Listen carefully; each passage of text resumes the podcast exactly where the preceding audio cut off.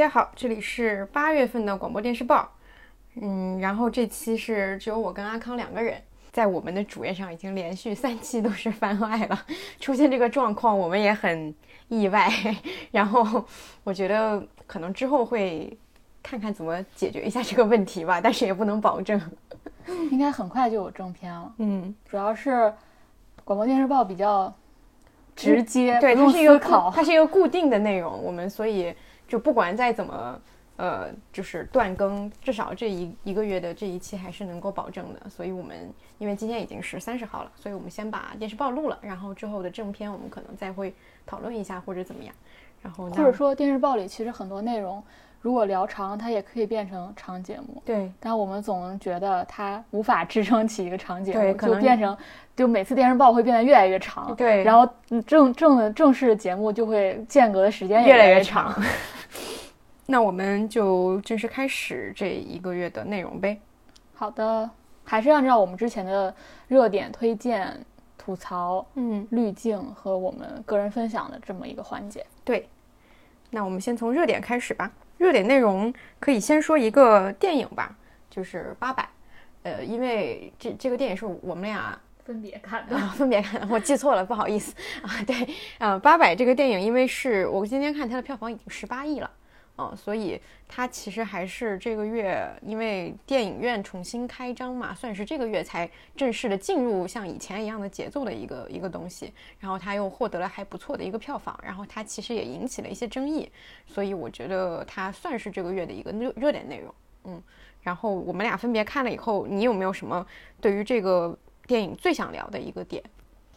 嗯，我觉得最最值得聊的是两个点。第一个点就是舆论的角度，但是这个舆论的角度，我觉得波米已经聊得非常到位了，已经没有什么进一步的补充。因为，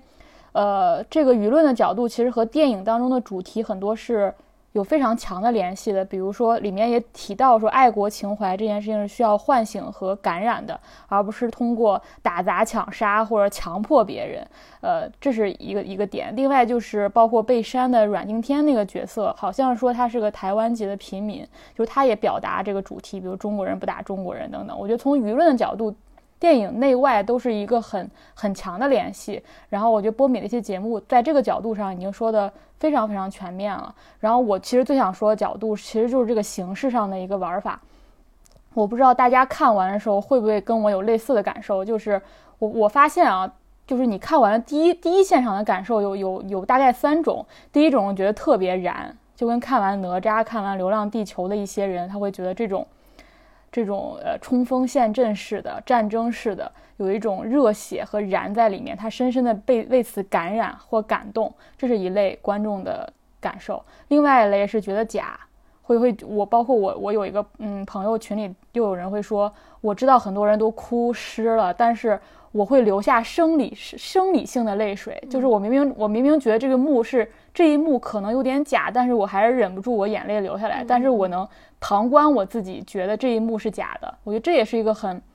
很常见的一个反应，就觉得还是有点假，有点为了表演一种感动而感动。然后还有一三种就是觉得不太不太对，或者说去想说他为什么用这么多这样的形式，我看完。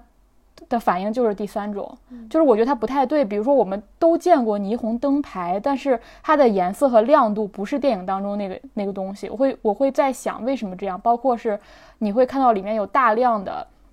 呃表演性质的东西存在，比如望远镜出现了很多种，出现了很多次。然后再包括里面有戏台，它甚至让呃李晨表演了一段很长的皮影戏。然后包括有那个空中的飞艇，它会不断的去有一个俯拍的这样一个镜头，再包括它从形式上最直接的，所有人能感受到就是一一条苏州河分成了南岸和北岸，呃，北岸在战斗，南岸在围观，以及呃电影当中黄晓明那个角色，其实我觉得电影的一些删减应该他那边的文戏应该有一些删减，就是他有提到说这场表这场战争是一场表演，是演给国际社会看，以获得更好的这种。呃，机会和地位，就是我会觉得这个形式本身是非常值得玩味的，但是我不确定这个东西是，呃，比如说它那种霓虹灯的虚假感是真的，它做不到，做不到真实导致的虚假，还是说故意的？他是有创创作者意识在里面的？所以我后来就把所有跟八百相关的踩到主创，尤其是核心主创的采访，我都看到了。我现在非常确定，它是一种主动为之的。嗯，因为管虎自己他有提到说，这场战斗的形态非常特别，它就是一种舞台剧式的战斗，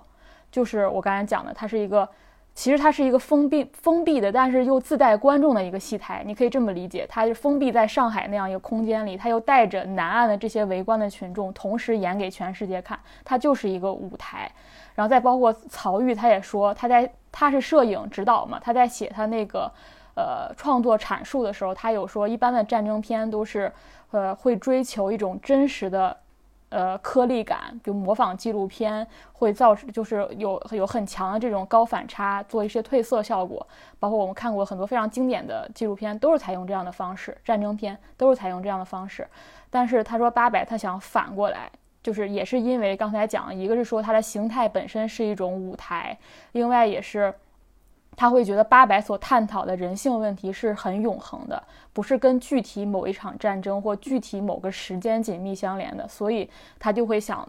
抛开纪录片那个形式。我觉得我当时看完的时候，我还跟一个朋友聊，我说它很像《清明上河图》，很有可能是因为它是一种天然画卷式的一种展开，还有一种就是估计他的那个整个的这种呃视角，因为它有很多人，然后很多不同的阶层，然后。嗯，战争当中不同的角色，然后站在不同的视角去看这场战争，就整个给我的感觉都觉得他会有那种绘画感。然后我后来看曹郁采访，他也确实提到说，他参考了蒙克和毕加索的画。虽然蒙克和毕加索的画跟《清明上河图》有很大的差别，但它都是一种绘画嘛，就是因为我觉得绘画也是一种表现嘛，它就跟纪录片是很不一样的嘛。这是我觉得很有意思的一个角度，所以，呃，所以我后来把他们采访都看完之后，我就会去想说，这个电影里到底有多少观看的要素和道具，包括我刚才也提到了这种京剧皮影戏，然后窗窗户这种鸟瞰，然后这种望远镜，它其实非常非常多。其实，就是我觉得这个他玩这个关系是很有意思的，就是，呃，南岸北岸的在观看，但是观众也在观看。这场这场战争，然后战斗里面充满了表演，这个战斗本身是演给全世界看的。但是我们的呃，今天来看这部电影也是有演员表演出来的。就是我会觉得这种多重的观看关系是这个电影在形式上最突出的一个特点，也是我觉得很少在其他影片当中，尤其是战争影片当中，从来没有看到过这样的一个角度吧。所以我觉得这个是我觉得里面最有意思的。然后还有一个点就是，我刚才也提到，就这种多视角叙述的这个结构。我记得很早之前也在电视报里面说孟买酒店的时候，因为孟买酒店那个电影拍的也是一个暴恐事件，我当然有说到他怎么用多视点这个方式，但我当时会觉得那个多视点拍的非常的混乱，就是你一会儿呃从这个人角度看，一会儿又跳到那个人身上。但是呃，我觉得八百这点做的非常好，就是。你没有感受到一种，你你没有感受到一种混乱。然后曹郁也说，他的那个参考方法是，呃，CNN 拍新闻现场纪录片的方式。他说，你拍现就是 C C N 拍新闻的时候，你不可能记者就跑到那个，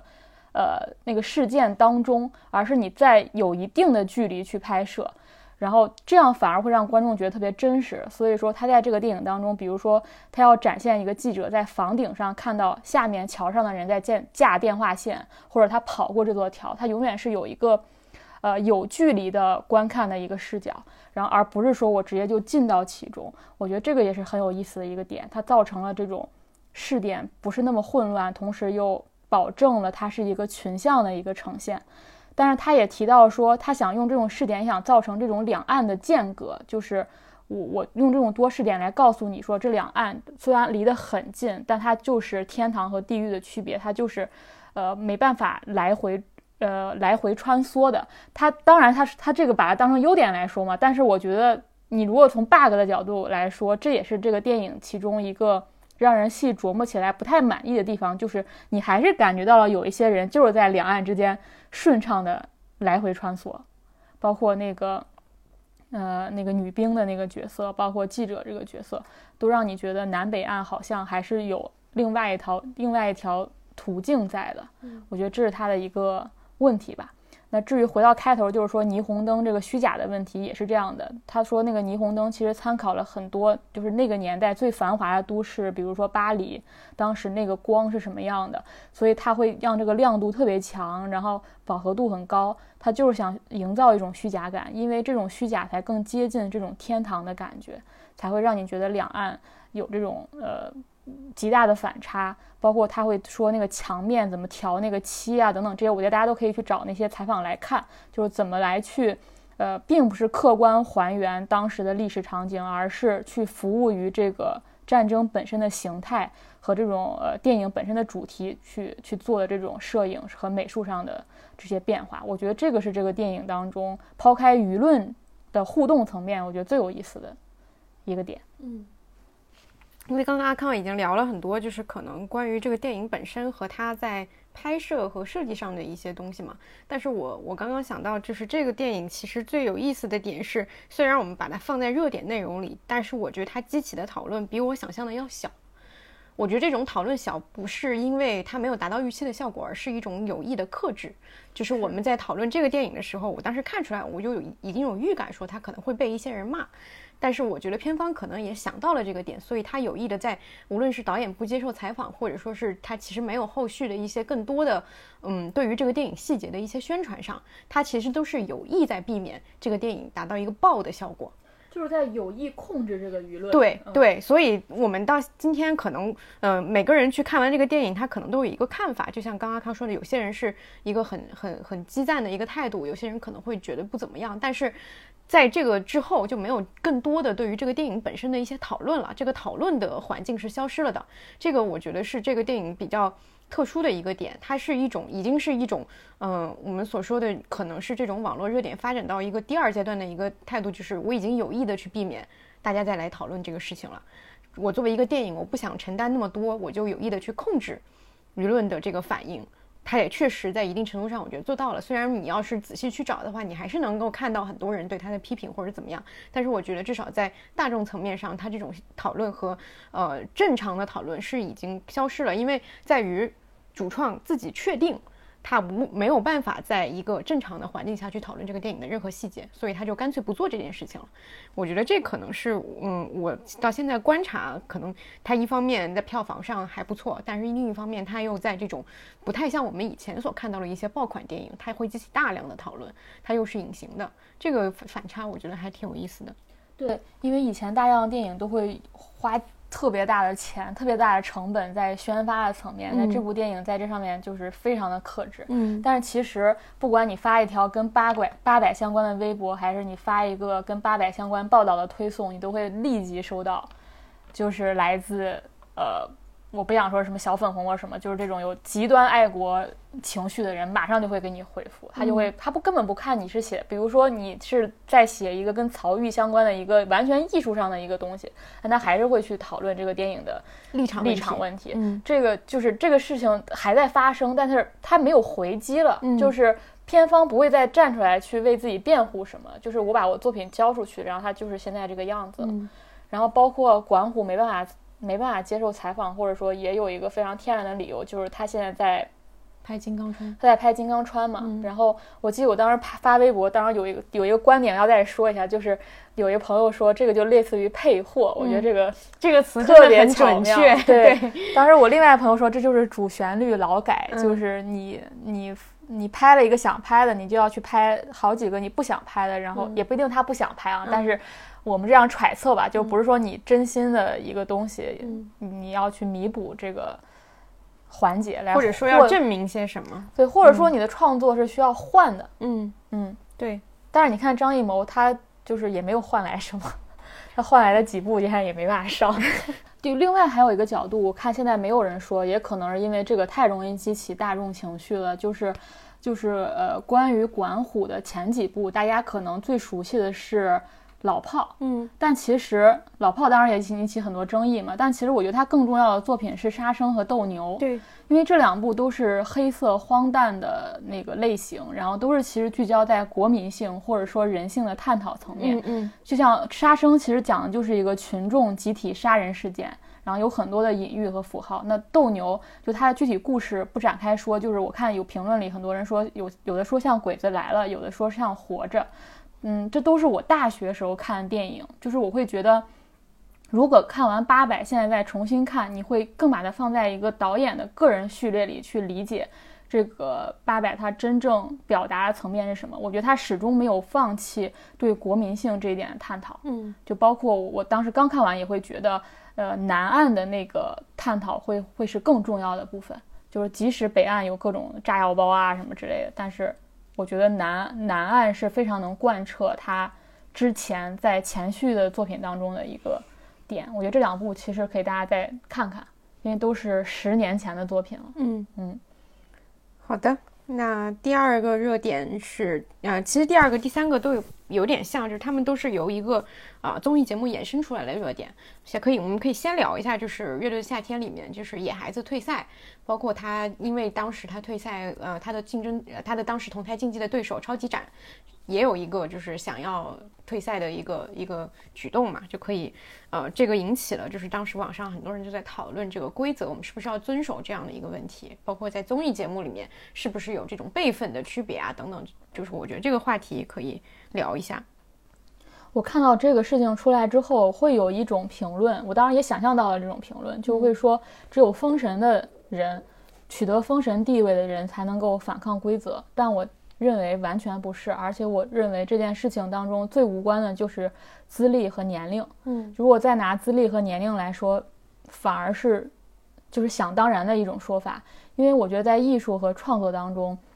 遵守规则或许很重要。就即使它是个综艺节目，但它是一个关于创作的节目，对吧？但反而很多时候是不在乎规则的这种坚持，我就在想，如果你在摇滚乐的世界当中，你在艺术世界当中，你还做不到这种血性和坚持，你还指望在哪儿能看到呢？嗯，你指望我们在职场当中或者在生活当中能去反抗所谓的规则吗？这个东西是很难的。但艺术当中其实可以释放你最大程度的这种个体自由。然后我讲两个细节吧，一个就是我看了那个衍生节目嘛，就是乐队我做东。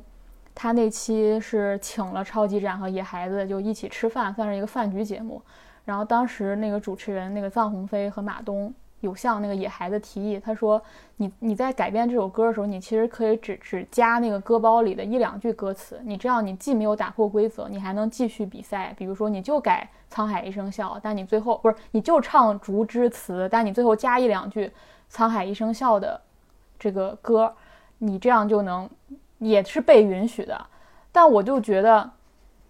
这样一个所谓看上去很聪明的做法，我觉得野孩子绝对不会做的。这就是这个建议是非常典型的中年人非常鸡贼的做法，非常钻空子的一个做法。我我不觉得野孩子是在取得了今年这个就是现在这个地位，所谓的这种，呃。民谣的这种地位之后，他才做这个选择。我认为他们在当年，比如说刚成立不久那会儿，没有人知道他们是谁时候，他们比现在更野，更无所顾忌。嗯，我觉得那些乐队都应该是这样，在当年更不受任何规则的训诫。然后再包括超级超级展退赛的时候，马东说了一句话让我非常反感，就是他说：“你们还年轻，现在不是那个时候。”什么时候是那个时候呢？对我当时就在想，什么时候是那个时候？它暗含的意思就是说，功成名就之时，你你你你才有资格去做这样的事情，你才可以。野孩子是已经这样了，所以他们可以，但你们还年轻，你们不能。我觉得这件事情反而跟年就是跟年龄没有关，反而应该你更年轻的时候更应该做，难道不是吗？就是而且超级展当时，我觉得他们退赛，我是完全可以理解的，就是他们退赛也是一种对规则的反抗啊，就是。我他并不是因为说他退赛是想让野孩子晋级，我不是这样理解。我理解就是他觉得这个不公平了。我我我觉得我我就他们的态度肯定是觉得说我们在一个公平的舞台上进行对抗，什么样的结果我都是可以接受的。但是现在他们退赛，呃，我们获利了，这个事情本身就不是一个公平的竞赛，对，所以我也要退赛，大概是这样的一种逻辑，我理解。对，因为对方并没有要求说我们走让野孩子晋级啊，就是我觉得这个也是。他也拥有这个权利，对。对，然后，然后，然后马东就在那个节目当中，就是我刚才说那个乐队我做东里面，他对超级展那个文件夹，对那个男生说，他说我听到你退赛，我都懵了，我说你要是我儿子，我就揍你。啊，这么爹吗？对，我的天呐！当然他是开玩笑说的啊，但是这个语气还是那种年轻，就是我对年轻人的那种态度，就是我我非常不喜欢。嗯就是我看到很多人说野孩子解释他这个退赛是因为他对国风有不一样的理解嘛，就就这个我觉得是当然是原因之一，但我还看到很重要的一句话是张全说，他说他们希望在改编一首歌的这个过程当中也能拥有很好的精神体验。嗯我觉得这句话很重要的在于，他们希望改的这首歌也是跟他们的精神观念是非常契合的，嗯就不已经跟国风没什么关系了。嗯而这个改编过程当中，他们自己是能够再去创作的。嗯就是我有看何菜头写一个文章，他就讲竹枝词到底讲的是什么。嗯因为是竹枝竹枝词，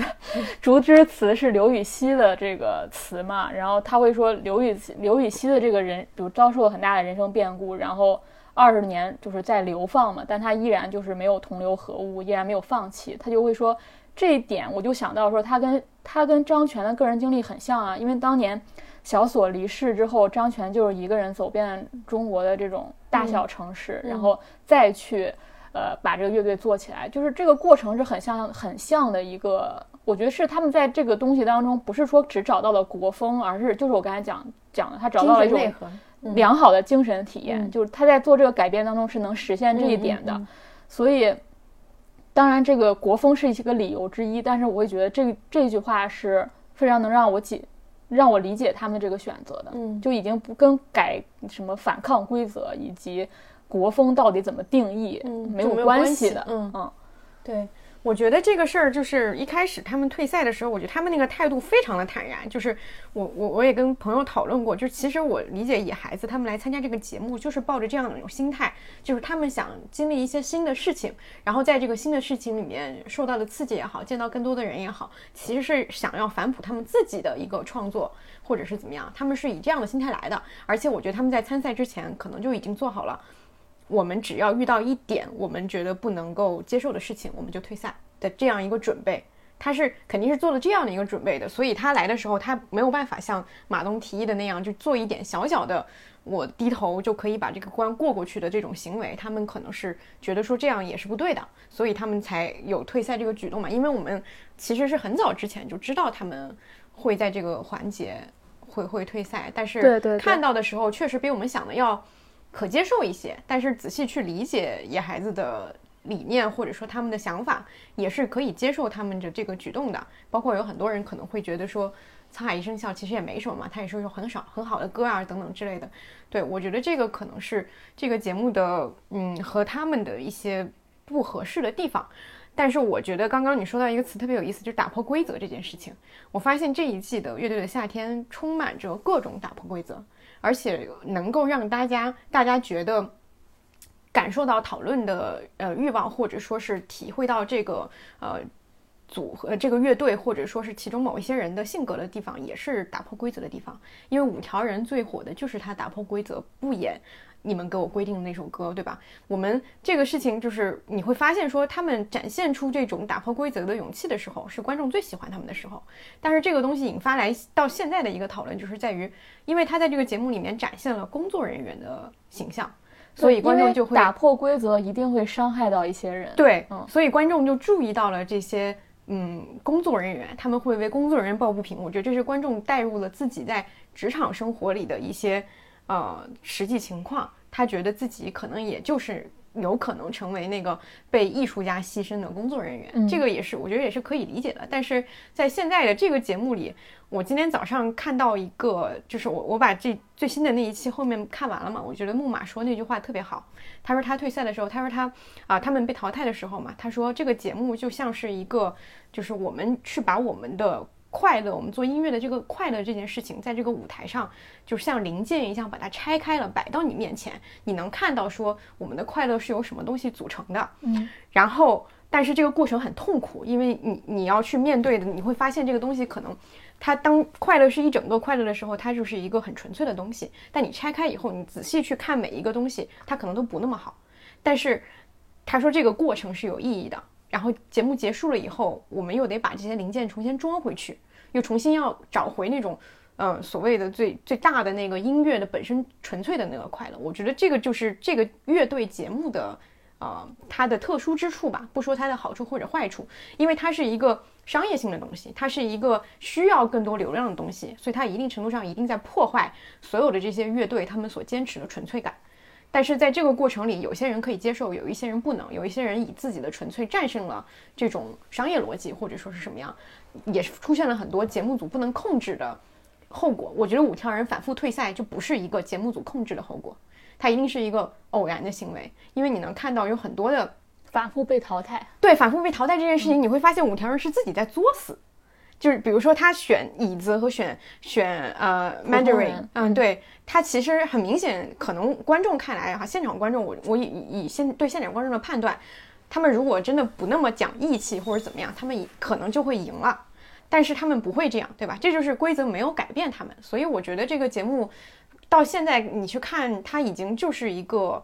呃去由不同的人去挑战规则这件事情，但是可能到进入到下一个赛段，我觉得这这样的人会越来越少。愿意去挑战规则的人会越来越少，因为不愿意挑挑，因为愿意挑战规则的人都被淘汰了。对对对对对，这就是我觉得可能到今天这个节目最有意思的一个点，就是反而是在它的前面，在于你能看到大量的人去对这个规则进行挑战。对，嗯，甚至包括说这个十个被淘汰乐队当中再选两个返场。他们也，他们两个人也，两个两组也都在做挑战规则的事情。是你想想这件事情，如果再继续一次呢？那比如说木马再次选了达达呢？那是不是结果又会发生变化？就是所以说这个规则已经没有那么没有没有意义。我觉得就是你想想，就是呃木木马先战胜了达达，然后达达被捞回来，达达又选木马，然后把木马淘汰，这件事情本身就像一个笑话一样，是不是就像三就是我们我们那个石头剪刀布一定要对三局两胜？对啊，就是。就是我觉得，嗯，再去认真的去讨论，在这个节目里的某支乐队或者说某个人的表现是否得当这个问题，我觉得是没有意义的。嗯，这也是我觉得在这样的里面，你再去讨论辈分，我觉得好老气啊。就是他本身就已经是一个他们在做一些你生活当中做不到的事情，你才会去看他们，你还要想要让他们表现的像你在生活里一样想象的那么得体，我觉得这个东西是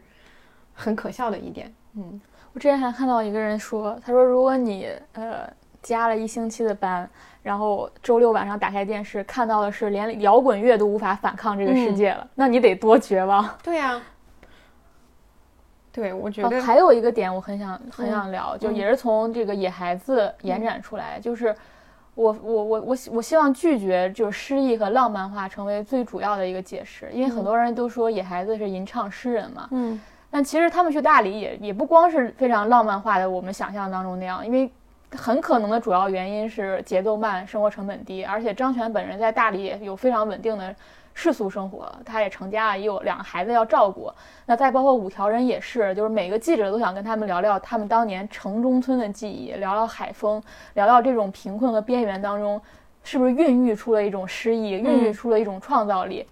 但其实我看到任科说，他说我离开海丰已经二十多年了，就是我当时只是在海丰一个小镇待了几年，然后但是我马上就去广州，我现在待的时间可能是海丰的两倍。他说你们问我这些问题，我可能十几年前都已经回答过了。然后他说很多记者就是问完之后，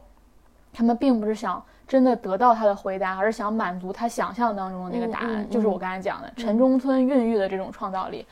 但其实我们一直觉得五条人是那种那种野生的那种生猛的乡土的，但是其实如果你们去看他们的很多采访，你会发现他们是非常知识分子的乐队，嗯，他们有强烈的社会关注和社会批判性，包括他们的歌词也是这样的。我我当然我就在微博有分享几个他们的歌词，比如有一个有一首歌叫《晚上好，春天小姐》，其实写的是。呃，性服务者人员，然后他会里面直接说市场先生把你遗忘了嘛？包括城市找猪里面他会说，农村科学的长出了城市，城市又艺术的长出了乡村，就是他们其实是非常知识分子，只是他们外在的形象或者说他们的其中的一段经历，让我们或者说他跟家乡有这种强的联系，就让我们天然的会有一种浪漫化的想象，就是觉得，哦，是贫是贫困和边缘带来这些东西。其实我觉得不是，嗯，就是就是我们太容易这样，包括我们去看野孩子的时候，也会觉得大理是一个什么什么样的地方，然后让他们是形成了现在这个样子，或者西北是什么样。当然，我觉得有很重要的原因，但是就像是流动的嘛，就像就像野孩子也说，《县城记》那样的专辑是零九年的，现在都已经十几年过去了，他们自己也发生了很大的变化。所以我就觉得这个是我们，我觉得在看月下当中非常突出的一个表现吧。包括我们看达达也是，嗯达达就是一个被严重浪漫化的，也非常自己在利用这种浪漫化的一个乐队。就是我们看到他就会觉得是那种南方的诗意嘛。我觉得这个是一个也是月下的一个特点吧，一个主要的叙事就是。他把一些你日常生活当中见不到的气质和一种意象表达出来，然后让你去不断的去相信那个东西。嗯嗯。然后第二个呃第三个热点也是一个就是综艺节目的讨论，就前一段时间特别火的脱口秀大会杨笠的那个他他那一段关于直男的一个，对他那一段对男的垃圾的，对对对对对 被消音了。对对对，垃圾有什么可消音的？对，我觉得可这个也可以。垃圾可以不消音，但男的垃圾他就得消音。不，我的意思是男的垃圾也没有什么可消音。对，我觉得这个可以讨论，因为我当时我看到这个，嗯，看的这这一段，我当时特别好奇，呃，不是当场有反应，因为有很多人可能当天看完这个节目就发到网上嘛，就觉得这一段很好啊什么之类的。我是等到过了两天之后，我发现网上有很多男性开始讨论这个点的时候，我才引起了注意，就是哎，原来这个事情真的冒犯到他们了。就是我当时还有一点惊诧，在于因为他那个呃脱口秀的整整个环环节里面，他吐槽的是男性的自信心，以及他们的这种就是比较以自我为对以自我为中心，觉得自己是世界中心的这个点。他其除了最后那个男的垃垃圾这四个字以外，其实前面他集中吐槽的是这两点。我觉得这两点的力度很轻啊，就是。就这个对我来讲，就是可能我们日常生活里私下会讨论讨论的这个力度，可能都比这个要重很多。所以我是当时真的没有意意识到说这个点会被男会有真的会有男性觉得说自己被冒犯到了。对，所以这是我当时注意到这一段的一个原因。然后，而且我当时有一个非常明显的感觉，就是我我是很奇怪的，在于。这个点我觉得不应该，嗯，因为后面的后续很多讨论都集中在说，呃，杨笠怎么怎么好，或者说是他发表的这个言论，呃，多么多么正常，就是有很多的女性会起来反击嘛，就是觉得说他们说这个东，他说这个东西完全没毛病啊，男的就是非常的。呃，以为自己非常懂，包括我们这个月还有另外一个网络热点，就是关于卫生巾的讨论，也有很多人，也有很多男性发表了 他对卫生巾的理解和，就是有很多人说男女的不懂，呃，很多那个什么军事题材的东西，男的会觉得女的不懂，但是男的却相信自己能懂女性卫生用品这件事情。哦，我还记得之前丁香园还是什么有发过说，他按那个量算，对对对对对，计算出来每个女生就是一个一个经期需要多少片卫生巾。对对对，这就是。一个完全的想象和就无法理解的一种行为，对，就是我我是觉得啊，就是以这样的一个角度去想去讨论这件事情，没有太多的意义。我当时是觉得说，比较有想比较想要知道的是，第一个是是不是男性真的会觉得这样的话是一种冒犯，就是比如说说说教和以自我为中心这个点，我还挺好奇的，就不知道是不是真的有男性会觉得说这个东西冒犯了到了他。我觉得里面很有意思的一个点，也是我当时从杨笠这里面想到的，就是其实这种所谓的对男性的冒犯，其实是你比如说，在我们过去很多年的男性的成长环境和性别环境，是其实是在这一两年发生了一个极大的变化，或者极大的一个反转，就是很多人还没有来得及适应，或者说你过去的人生经验也没有教会你去怎么适应，那很那很直接的一个现象就是我直接去反击他，我就说这就是田园女权。我直接给他贴标签，我直接这样，这是一个很很自然的行为。但其实我们说这个这是舆论层面，但客观层面，比如来说，那第一，那就你拿脱口秀来脱口秀大会来说，那第一轮五十个选手只有十二个女性，到了第二轮就是已经变成了十九比五，就还是一个肯定不是一比一的一个情况，就是这是一个现实。我觉得就是我想说的是，这是这两年女性主义才在国内的舆论环境里被重视的，它。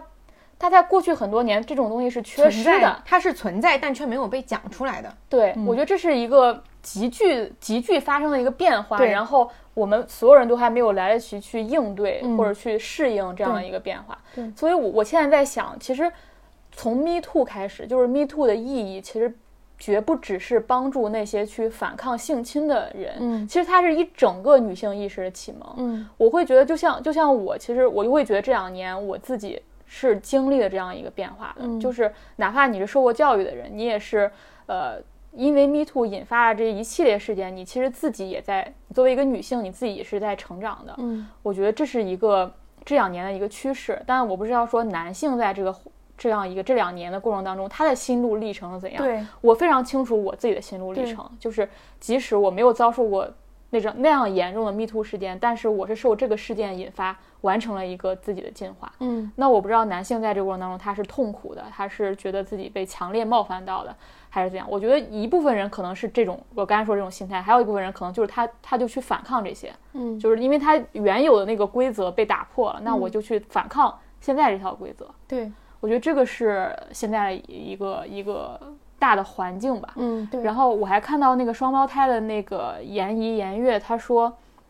其实重点不在于说你表达了什么，你脱口秀当中具体说了什么，而而是女性掌握了讽刺这项技能，嗯对很多人来说就受到了威胁，嗯受到了冒犯。我觉得也是，因为很很多情况下，这种所谓的讽刺也是交给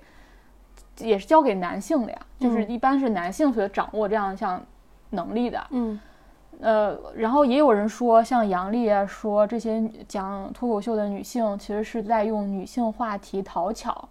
我也是非常不认同这个观点，因为我觉得这是跟自身的生活经验息息相关的。嗯因为我看了杨笠的故事，看了双胞胎的故事，我会觉得他们讲这些是因为他们生活当中就是发生这些故事的。嗯我看到说就是，就双胞胎呃去参加一个饭局，然后有一个男性就会说你们两个可以嫁给同一个男人，然后再包括杨笠在线下讲开放麦的时候，就是有个男的就拿着红酒杯这样一直盯着他看，然后他讲完之后就就说了一句好骚啊，嗯就是我觉得这个是这种东西对他们人生的冲击是巨大的。那他在他们的创作当中体现，我觉得是非常正常的，非常可以被允许的，而不是一种所谓的讨巧。但很多人就会说，你去讲这些话题，你是不是在因因为这个趋势，因为这个舆论环境，你是不是在讨巧？你一讲这种强烈有强烈输出的东西，嗯就会被认为是一种讨巧。我觉得，我觉得这个是跟他们生活经验相关的。对，嗯我觉得这个就是像刚刚小康说的这种转变，我觉得确实是一个非常强烈的感受。我当时说的这种岳云鹏和李斯丹妮那个情况，我觉得就是男性，呃，女性开始没有变得，开始没有办法忍受了。就是以前他们忍受了很多，比如说别人对他的评价，别人对他的指指摘，然后之前都忍受下来。可是这两年，可能由于很多的女性开始意识到这件事情不是她们自己的问题，开始减少这种自我反思之后，她们变得没有办法忍受，比如说一个男性用直接的语句去评价你的任何的外貌啊，或者说是身材啊，或者等等这些东西，他开始反抗了。但男性就觉得。我之前一直都是这样的，你突然开始反击起这样了，你是不是受到了其他的一些强烈的，比如说田园女权的一些影响？嗯，对他们有这种强烈的，就是因为这个转弯转的特别特别急，对，在于这跟之前的可能前多少年的这种，中国尤其急。对对对，嗯都他都没有办法，就是男性无法改变，女性无法接受，所以两边就变成了一种强烈的一个对抗的一种情况。这个确实是，嗯、这两年我觉得，尤其是今年以来比较。它从 Me Too 从一个性侵的一个话题开始演变到我们生活当中的很多细节的情况之下，会越来越多的感受到这种东西。但是我觉得女性已经确实在日常生活里经常会被冒犯了，所以我觉得接下来要做的事情可能是男性要更多的去感受到这种女性日常被冒犯的这种东西，他可能才会理解为什么嗯女性会变成这么样的一个。态度，对吧？就是大家，我觉得大家都是人，大家都可以被冒犯，也可以进行反击。别说你从来没被冒犯过，你被冒犯一次，你就觉得自己好像很委屈。已经被冒犯了两性千多对，年。女性已经一直都被冒犯了，她偶尔反击一下，你就觉得，哎，这人怎么回事儿？是不是田园女权了？我觉得这个想法可能是需要改变一下的。但是我也支持说，因为我日常在网络上也好，或者是生活当中也好，我觉得有一个问题是，大家都可以把自己的感受和想法拿出来讨论。那我也挺喜挺想要，包括杨笠这件事情，我也挺想要知道说直男有没有被冒犯啊，等等这样一些想法，大家都彼此更了解一些对方的想法，是对于之后的沟通是一件好事情，而不是说我先抛出观点，然后你再进行反击，这个肯定是没有办法带来任何的进步的，也没有办法增进更多的理解。你说这个，我想到了去年年底采访梁文道和那个叫啥马家家辉嗯他们两个人有说，因为 Me Too 事件，其实也去认真去反思了自己。他们其实已经是相对很注重这方面的男性了，但他们也真的是因为这件事件去自做了一个很很深入的自我自我反思。我觉得这个事情，就是就是我我也很想听更多的男性出对对对来去表达这个事情。是是，嗯，另外，我还想很想分享一个趣事儿，因为我最近不是看了很多，呃，迪士尼公主相关的论文嘛，然后我读到一篇最新的论文，叫《迪士尼公主的厌男症》，就是它有点，它就它大概意思就是说现在矫枉过正了，它是一个有一个男孩的妈妈写的，还是男孩的爸爸，他就是说迪士尼现在给女性赋予太多权利了，已经完全把男孩排除在外了。嗯，他会说，嗯，以前比如说有各种王子啊，你拯救世界的英雄啊，出现在这些童话当中，但是现在你比如你看《冰雪奇缘》里的嗯男性，嗯他们大概是一个什么样的角色？然后他就会说，那是不是迪士尼不给？为什么不考虑男性呢？为什么不考虑还有小男孩的成长空间呢？我当时看到这条这项论文的时候，我特别想说，就是，嗯，你说没有好的男性榜样，但你想看看女孩有多少年是没有好的女性榜样？嗯我们过去什么白雪公主、灰姑娘这些故事当中，都是什么什么被王子吻醒，或者说他的梦想是永远要寄托在一个梦里，但只有这几年才真正说他们的自我意识才被唤醒，才被允许。那你就开始说没有勇敢无畏的绅士的这种王子出现了。那那我们再说一遍，就是那还有漫威呢，嗯还有零零七呢，还有无数的超级英雄，这些是不是已经是给男孩的文艺作品？嗯，是不是给男孩的呃男性榜样？就是我就会觉得女性的这些创作上的，不管是新的角色或者新的这种公主形象的变化，才发生了多久？对，然后马上就会有说，那迪士尼公主是不是已经有厌男症了？嗯。就是我觉得这个就是典型的，像我刚刚说的，说当女性就是当男性感觉到女性的态度非常尖锐的时候，他下意识的是的方式是反反击，下意识的是觉得说你们这样太过火了。就是他们想要，可能呃，有一些男性是想要说你们表达可以，但是能不能是一种理性的表达？寄希望于说这个东西是呃我们和平的去聊这件事情，但是可能在现在的情况之下，由于之前确实被压抑了很久，没有办法达成说每一个人都有这种和平的表达。你再去看看现在的现实情况里，多少社会新闻是这样的新闻，没有办法让人心平气和。对我觉得这个事情可能确实需要一个过程吧，就是这样的一个过程，大家都没有办法去控制。自己对这个事情的表达欲，然后去表述自己曾经经历过的那些冒犯也好，或者说是受伤害这件事情。对我觉得这确实需要一个过程。那热点部分我们就先到这儿。嗯，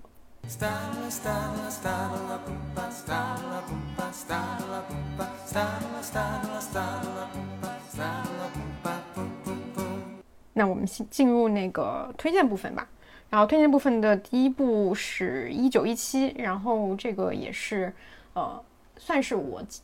已经从电影院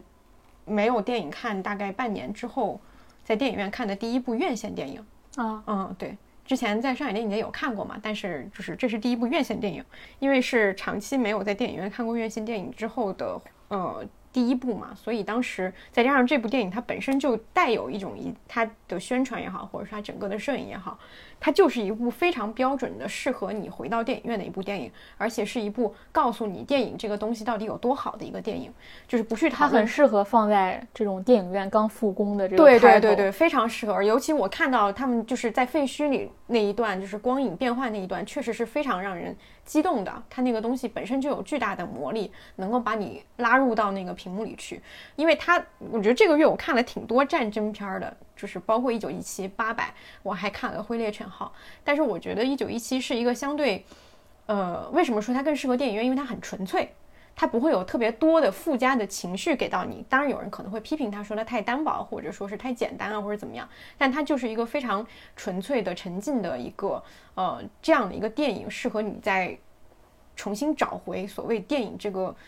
媒介的媒介本不可取代性。对对对对，嗯它一定是在这看过电这个电影之后，你会发现它是不可取代，尤其是电影院这个形式，它也是不可取代的。这个东西为什么值得这么多人去为它付出？它是有它的意义的。我觉得这个可能超越，因为对故事文本来讲，我确实没有太多想说的，但是对于这个媒介来讲，我觉得它很很能够让人重新找回电影的魔力。嗯，我有一个角度很想分享，其实就是评论者话语的窠臼啊，以及我知道你要创作者视角的重要性啊。对，就是。嗯，我想说是什么呢？就是我会发现，所谓评论者话语的窠臼，我会举我举拿一九一七来举例，比如说它是关于战争的，嗯，那我马上能想到评论角度是什么呢？英雄主义，嗯，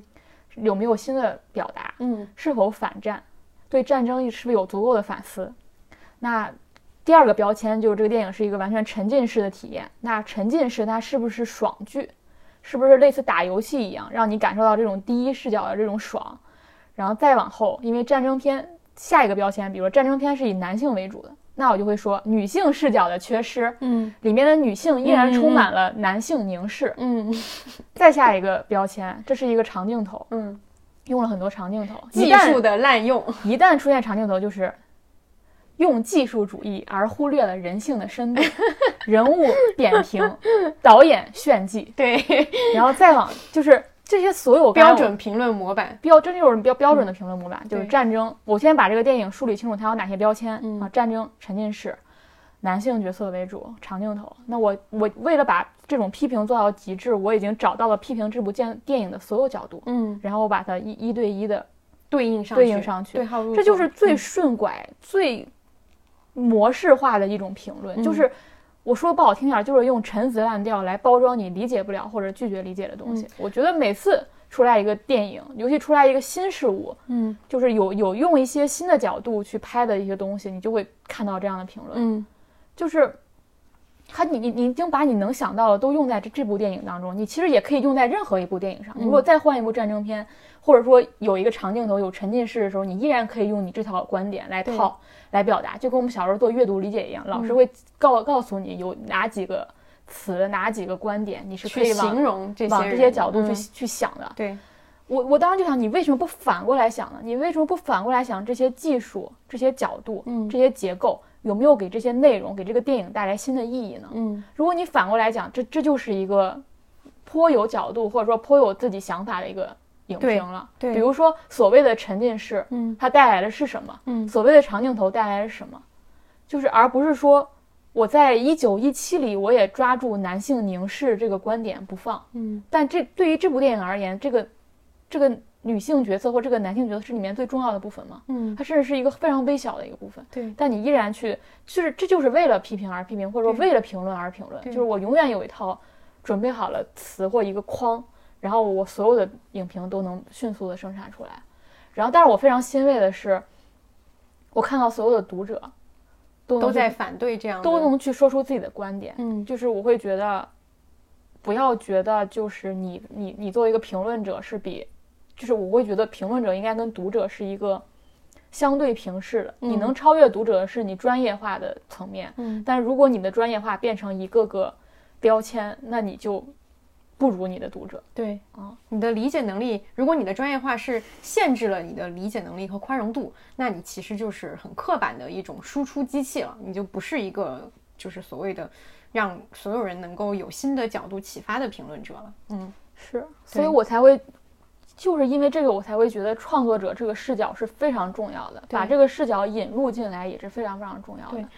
我觉得前一阵我跟一个朋友聊天，他说了一句话特别的启发我，他说。他说：“创作是一个反直觉的事情，就所有创作者都在做跟自己的直觉抗争的一件事情。包括就比如说我们说说写剧本的时候，写一场戏，你千万不能按照你的第一直觉去写。比如说你要写两个人告白，就是要说我爱你，你就想象这种就是唯美的场景，这就是你在日常生活当中看到的大多数作品的样子。而你要做创作，你就要得反对自己的这种第一直觉，所以创作的过程会很痛苦，因为你永远都在跟自己的直觉对抗。但是评论者是一个。”最需要直觉的事情，你用用直觉，用用你自己的情感去下的这个判断，是最能够打动人的。所以这两个，我觉得这两个行不不说行业吧，这两个位置它本身就是天然会不太一样的一个思维。所以做评论相对来说，有时候尤其是当你拥有了一定套路的评论是容易的。但是我比比如说像一九一七，我就更想知道的是创作者为什么用这样的技术去创作，他为什么想要讲这样的一个故事。包括刚刚我们说八百，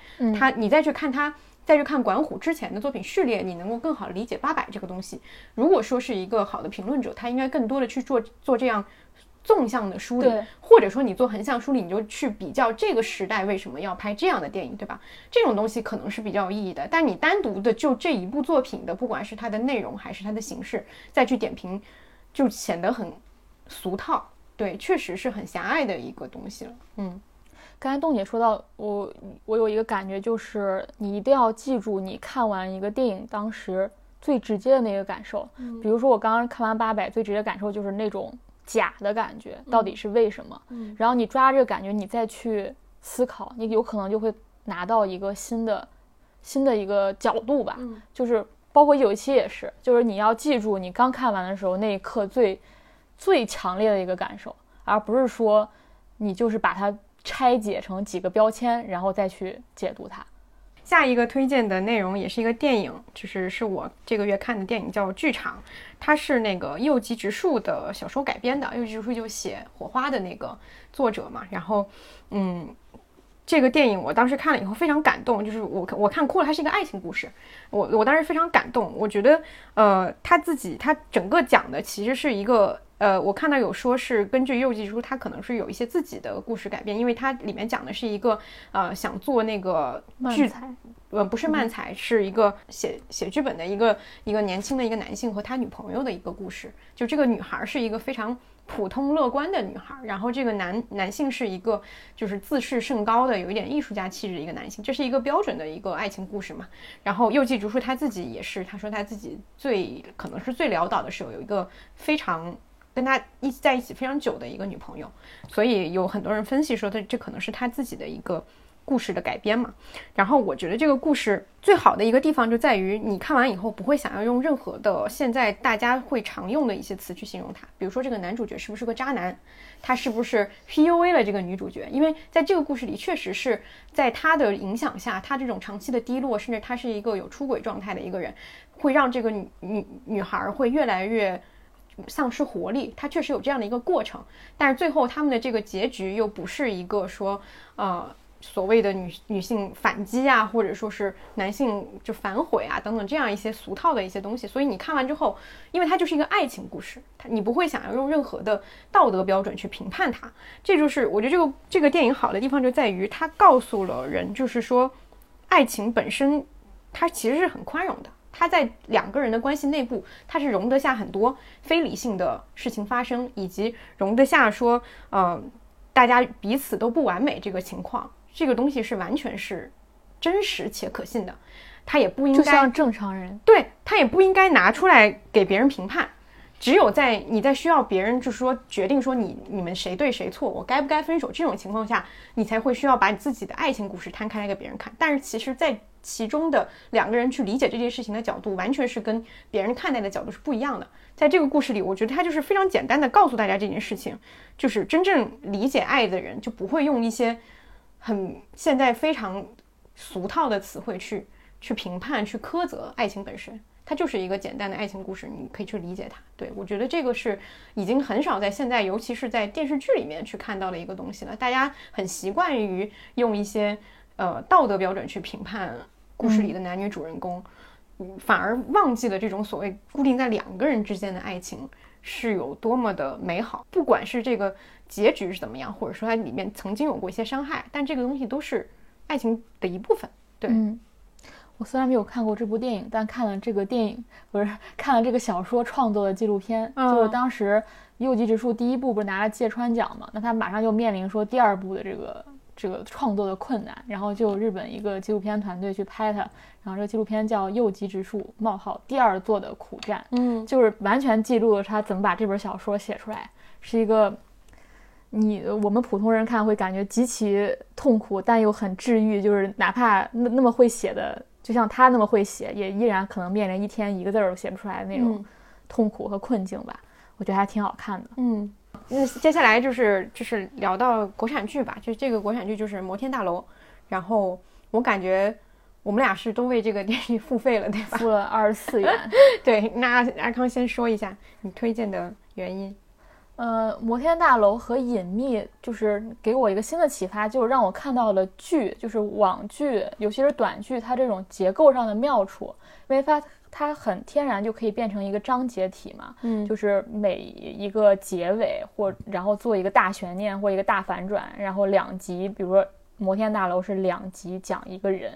我会觉得这我第一次感受到这种结构上的魅力，就这个是电影。电影也可以实现，但是没有这么这么顺畅和这么好的去做的这么一个事儿，就是这是独属于剧的一种结构上的一个妙处。另外，我觉得这个剧的整体优点就是它非常的流畅，它的完成度很好，然后它的视听语言非常的突出。然后我很想去推荐它，也是因为我觉得这个剧应该能爆，但是它却宣传上非常不给力。然后我也不知道是因为什么原因，有可能是因为大家一提到是 Angelababy 演的，就会所有的。的聚焦点和讨论点都会放在她身上，但其实是对这个剧其他人创作团队，我觉得是很不公平的。就是其实很很多人也付出了自己的努力，但是这个剧没有起遭受了很大的反感。一方面也，我觉得它宣传上整体非常不给力，但是这个整个完成度我觉得非常好的，这是我觉得优点的部分。嗯，我觉得摩天大楼确实，呃，它比我想象的要好，而且要好不少，好不少。呃，尤其是我其实最开始的时候，他上的时候，我就看了前两集，我就不是特别喜欢，因为前两集确实不好看，而且前两集演的也很差。然后，嗯，但是越看到后来，它确实是一个难得的在国产剧里面，它是一个低开高走的一个剧，甚至说它可能在呃中段的时候是达到一个高峰，在嗯在后面的时候，你在这种对它在你在十二集对，但是但是你在情节上你能够得到一些愉悦感。嗯，我觉得这是它是一个非常典型的类型剧，它跟隐秘不太一样。隐秘是一个，呃，有一些偏艺术性的一个悬疑剧集，它其实更多讲的是人的情感和这个人物本身，它没有讲太多呃情节上的反转或者这些东西。但是摩天大楼是一个，你如果是用电影的标准去分，它就是一个商业片儿，你能在这里面发现很多的，嗯，给你情节上给你带来的刺激。这个东西是我觉得国产剧很多国产剧都想做但是没做好的事儿，尤其是在你你在一个短剧集十二集、十六集的这种体量里面，你你要做类型化的东西，你就应该做到摩天大楼这个水平，它才是一个标准的水平。如果把它放到国产剧里，它可能就是一个七分七点五到八分的一个水平了。对我当时就说这个剧，你就算放到韩韩剧的序列里，它也不差。对，就是我觉得它特别像我你今年看的那个韩剧叫呃三六五，嗯逆逆转命运的一年嘛，它就是一个强反转带来的一个情节性的冲击。但是大家会觉得做这种东西很容易，其实也不是的，它也需要非常多的努力。甚至这个这个剧啊，它有一个特点，就是它的导演和编剧也是长期合作过的，就是陈正道和他做这个剧编剧的主要两个编剧，比如说他们合作了呃催眠大师。就是有过之前有好几次合作，对主演的，所以他虽然他们的电影不算是电影里面的一流电影，但是你会发现做电影的人来做电视剧，他也依然还是有一点降维打击的部分，嗯，他还是有在这种所谓的要给到观众足够的刺激的这个东西上，他是给够了的。嗯，这个也是可能，嗯，你会在过看的过程当中，你会不断的，如果你以一个比较比较低的预期去看，你会不断的被它惊喜到。嗯，哪怕这个剧，我觉得它还是有缺点，在于你如果看完了一整遍故事，在以最后的这个故事答案，嗯，带着这种视角再去看前面几集的时候，会有一些细节是对不上的。但是它依然作为一个我们所说国产剧消遣性的作品，它是很及格的一个东西了。嗯。我想说说，我觉得缺点，我觉得以因为很多人把它跟隐秘比嘛，我觉得它跟隐秘比，它缺乏整体性，嗯，就是它的人物和情节没有很好的捏合在一起，因为它前面花了很多精力，因为它每两集写一个人嘛，嗯，去塑造人物，但是你后来发现，它所谓塑造很多人物，在后面的剧情当中基本上没有发挥很大的作用，嗯，当然我们会说悬疑剧是需要给观众设置各种。障碍物是各种迷惑性，但是好的悬疑剧，你应该是把这种障眼法到最后也能得到一个非常合理的解释。嗯，比如说那个保安非常诡异的娃娃，就来塑造他的一种形象，塑造他一种性格，但最后就没有完全的用上了，只是一个障眼法本身。对。然后另外一个，我觉得他在人性挖掘深度上是不及这个隐秘的，并不是说你囊括的议题越多，你你想说的越多，你就是越深入的。嗯，因为。你看，在隐秘当中，它其实讲的东西并不是那么多，但它里面好人也有也有另一面，坏人也有另一面。但是在摩天大楼里，好人就好的不得了，坏人就特别坏，就是没有那种让你真正恐惧的东西。你真正恐惧就是一个坏人，或者说它里面有又又囊了很多东西，这种凤凰男啊什么这种，呃童年阴影啊什么，它它加了很多，但我并没有觉得它在深度上足够。嗯，它只是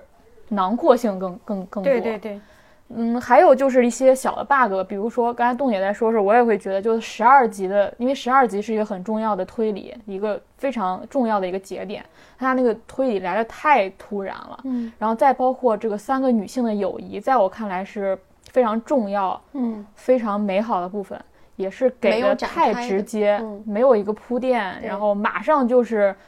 美宝就是我生命中最重要的人。对对对，我会觉得。就是，当然，你闺蜜也会是你生活中很重要的人。她为什么会成为你最重要的人？就是你必须要去说服大家，为什么她对你来说最重要。尤其是这个人还是 Angelababy 的时候，而且你还为她就是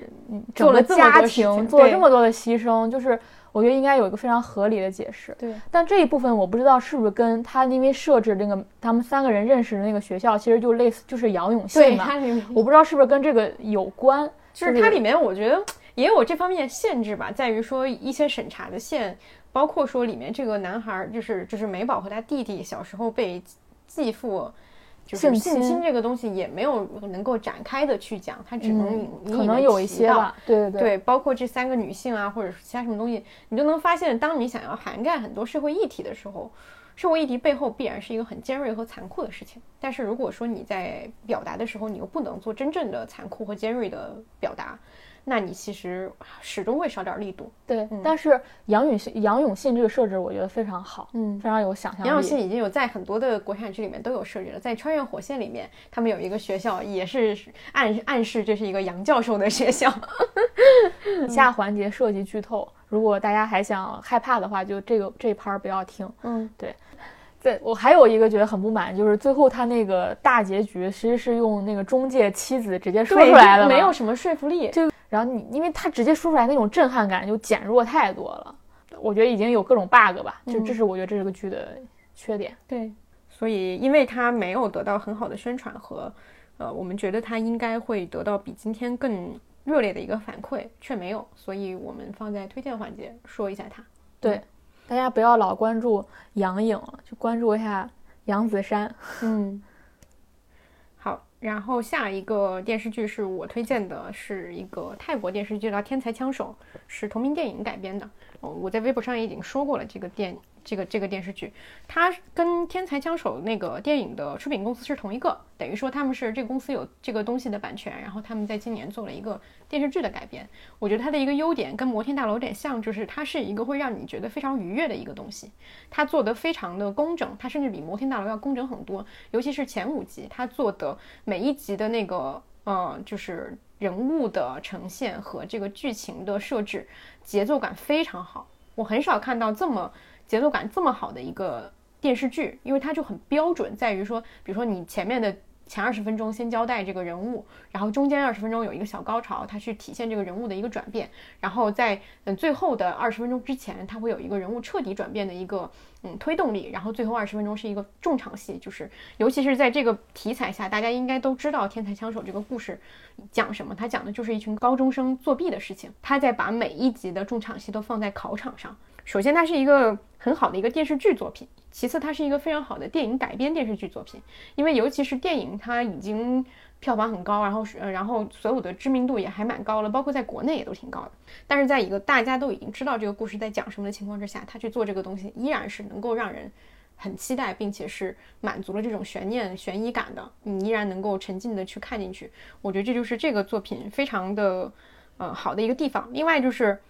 它还是会让我想起那个《人间课堂》这个剧。我刚才你看，对，就是非常像。刚才豆姐在说的时候，我就已经在豆瓣上搜出了《人间课堂》，准备对它进行提问。对，就是很像，因为你会发现它都是一种类型，叫校园悬疑。《人间课堂》的悬疑点是在于这两个男女主角做了一个，就是他们其实是那个。被揭发、被发现的，对对对对，他们做着一件校园规则里不允许的事情，然后他们处在这样一个被揭发的恐惧当中。呃，天才枪手就更是了，作弊这个事情就是校方不允许的，但是这里这一群人在做这样一个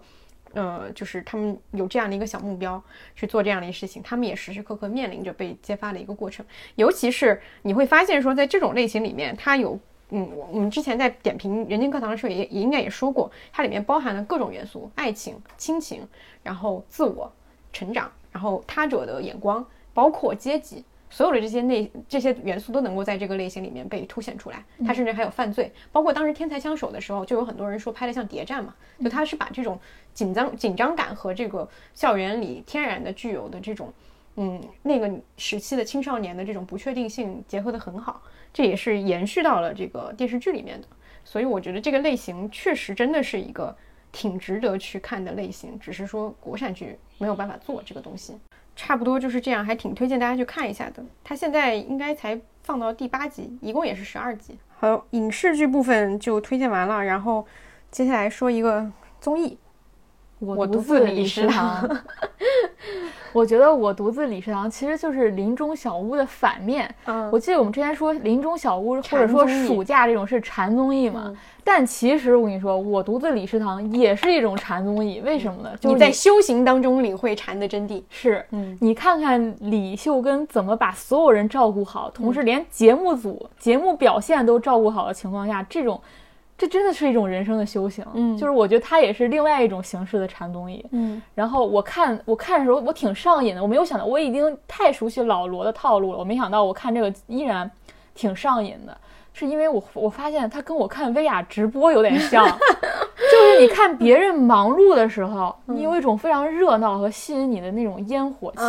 就这个东西对我特别有感染力。就我看到一个人去把所有事情照顾好、安排好、井然有序，嗯，这个事情会让我获得一种很大的安慰，嗯。然后包括在里面，他也提到说，他把这个节目就拔高了嘛，说人生就是一个人，就是我觉得是的，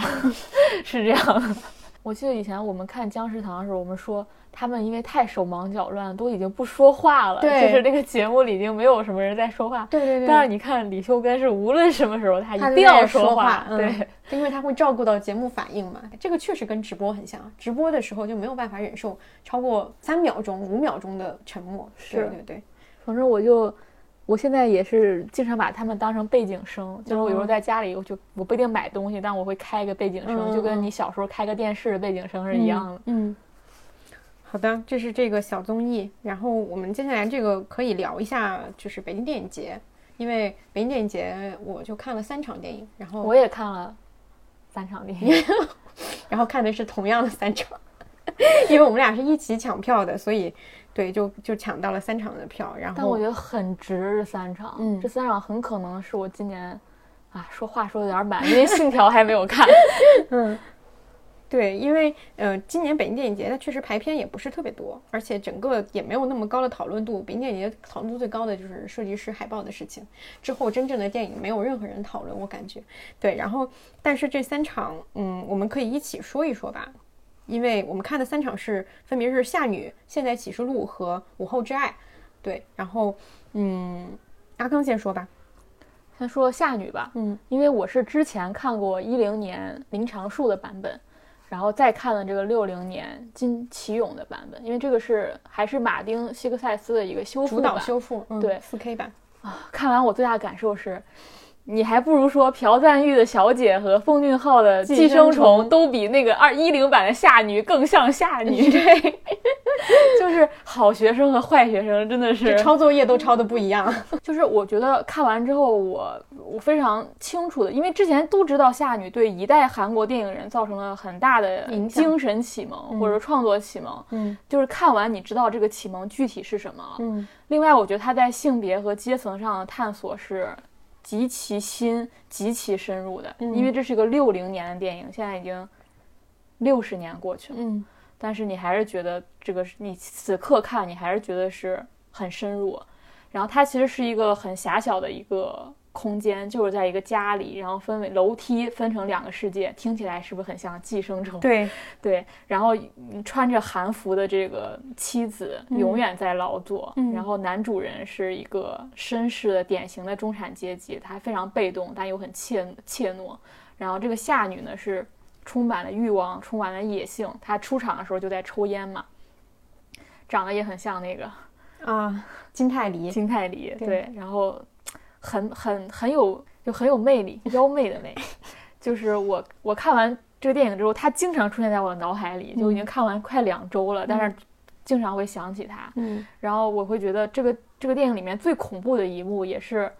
揭示这个主题，就是当这个家庭整个分崩离析的时刻，然后男主人也死了，夏女也死了，孩子也死了，女主人公说了一句话，她说：“要是我没买这个房子就好。”嗯，我觉得写出来了整个这个中产阶层的这种。恐惧、脆弱、不安、异化，全都在这一句话里体现出来。这句话真的是想起来就会觉得很恐怖。嗯嗯。另外，我还听到说，呃，我不知道是真是假，就说饰演夏女的这个角色，因为这个表演太具有冒犯性了，就是当时大家就是看完这个电影之后就不能容忍他。导致他好像只演了这一部电影，之后就没有继续的作品了。对，豆瓣词条是这么写的，他也确实没有其他的作品。嗯嗯，就是，啊，如果让大家马上能理解，就类似于一百个林有有吧。对，就是就是，当时我记得小胖说说看这个电影之前，如果你知道了这个新闻，你会觉得当时的人太，呃。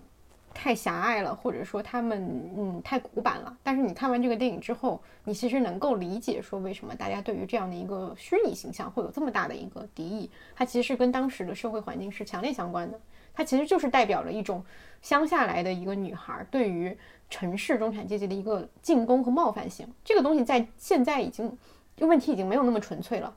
所以我们看后来林长树那版夏女夏女的时候，它其实就跟。所谓的城市或者说社会的这种现状已经没有任何关系，他那个别墅就是一个空中楼阁的别墅。但是在这个电影里，哪怕你没有经历过那个时代，你也能够体会到这种感觉，就是强烈的一个新的别墅里面闯进了一个陌生人的这种感觉是很强烈的。对，而且他基本上是把所有角色玩弄于股掌之中嘛，对，就是任何人都会在他的手下，嗯，覆灭。对，就他变成了一个很妖妖魔化的一个角色，嗯。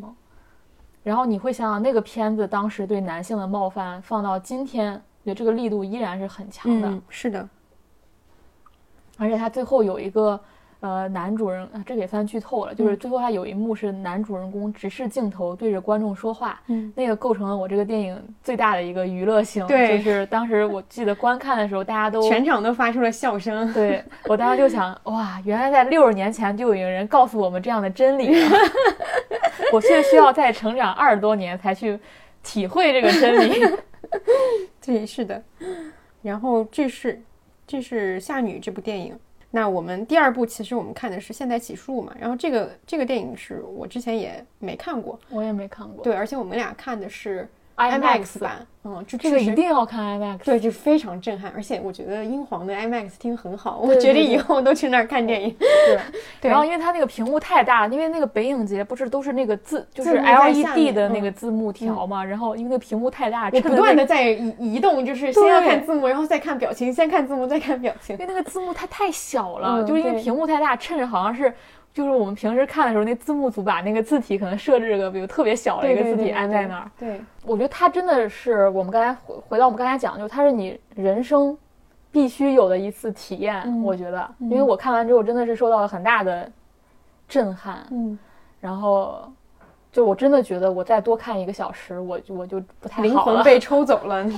对，我觉得它也是某种形式的。如果你用现在的观念来理解，它也是某种形式的公路片。嗯，因为它是一条船，然后一些同伴，然后一个完整的旅程。对。然后我看完之后，我会觉得这个旅程，它帮你梳理的战争，帮你梳理的这种，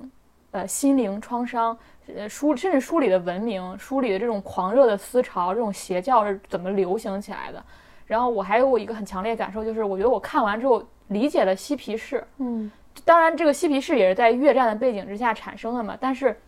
你看完之后，你非常就是因为你就像一个公路旅程一样去理解了这个过程，怎么一步一个人的心灵从比较完好到一步步破碎，到一步步被震撼，再到一步步他去呃理就是看到这种比如说狂热的思潮，这种邪教怎么怎么怎么出现的。这种就很像你去理解嬉皮士的过程嘛，因为他们也是反对民族主义、反对越战，然后又提倡这种非传统形式的这种宗教，然后又沉溺于毒品、沉溺于摇滚乐。这个电影当中也有很多摇滚乐。嗯，我之前一直想看一本书，叫呃，《伊甸园之门》，他写的就是六十年代美国文化，其实就是嬉皮士这一代，因为他们创造了很多的音乐，创造了很多的文学，很多的艺术。然后我一直很想看这本书，但是我原来一直打不开，就是觉得太难理解了。但是我看完这个片子之后，反而给了我去进入这段历史一个很好的契机。契机，嗯，最后就是这个片子其实充满了一种很好的这种迷幻、置换的这种气质，其实跟嬉嬉皮士的气质也是一致的嘛。为什么一定要看 IMAX，一定要去电影院看呢？因为它那个调色，它那个音响、混音、音效，包括它里面也用到了摇滚乐，包括它拍摄的时候用了这种对演员的这种大特写，它给你带来的这种震撼是，可能现在一些电影都不一定能达到的，就是现在的一些最新技术的电影就不一定能达到。它这个技术层面也做得非常的、非常的顶级。然后这个导演就是拍《教父》的导演嘛，就是科波拉，对科波拉，然后。我会觉得这个可以列成列成去看一次，IMAX 的《现在启示录》是一个人生选项。我去年看的 IMAX 是《二零零一太空漫游》，就是也是巨大的震撼和一种近似于嗑药的体验。对对，那个是看完以后你觉得自己整个脑子都炸了，这个看完你觉得自己也战后 PTSD 了。对，就是有我看到有人评论说，看了这个就有一种自己也杀了一个人的感觉。对，嗯，我觉得说的特别对，这个是是这种感觉。对，所以这还是就是说，所谓的经典电影，尤其是在电影院看经典电影，它给你带来的这种你能够体会另一种人生的这种感觉是非常强烈的。对，它能够让你抽离出现在的你所在的这个社会，去思考很多你可能一辈子也不会经历的事情。对。我每次看到这种电影，都觉得我的人生已经没有其他任务，我就把这些东西都欣赏一遍就够了。但是我觉得还是得，就是你还是得有节奏的去做这件事情。对对对，是，对，嗯，而且看完之后我就会觉得很，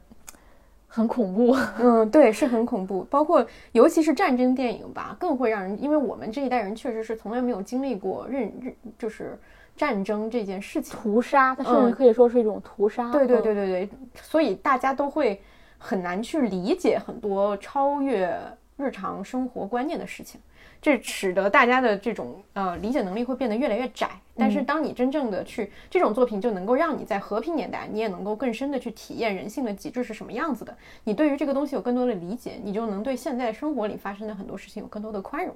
它一定程度上是有这个作用的。然后可以分享一个现代启示录出来之后的一个趣事，就是因为这一场他会发海报。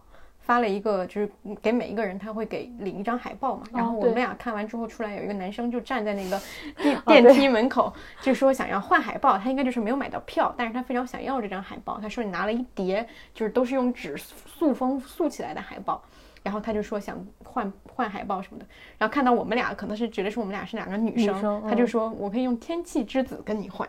然后我们俩。本来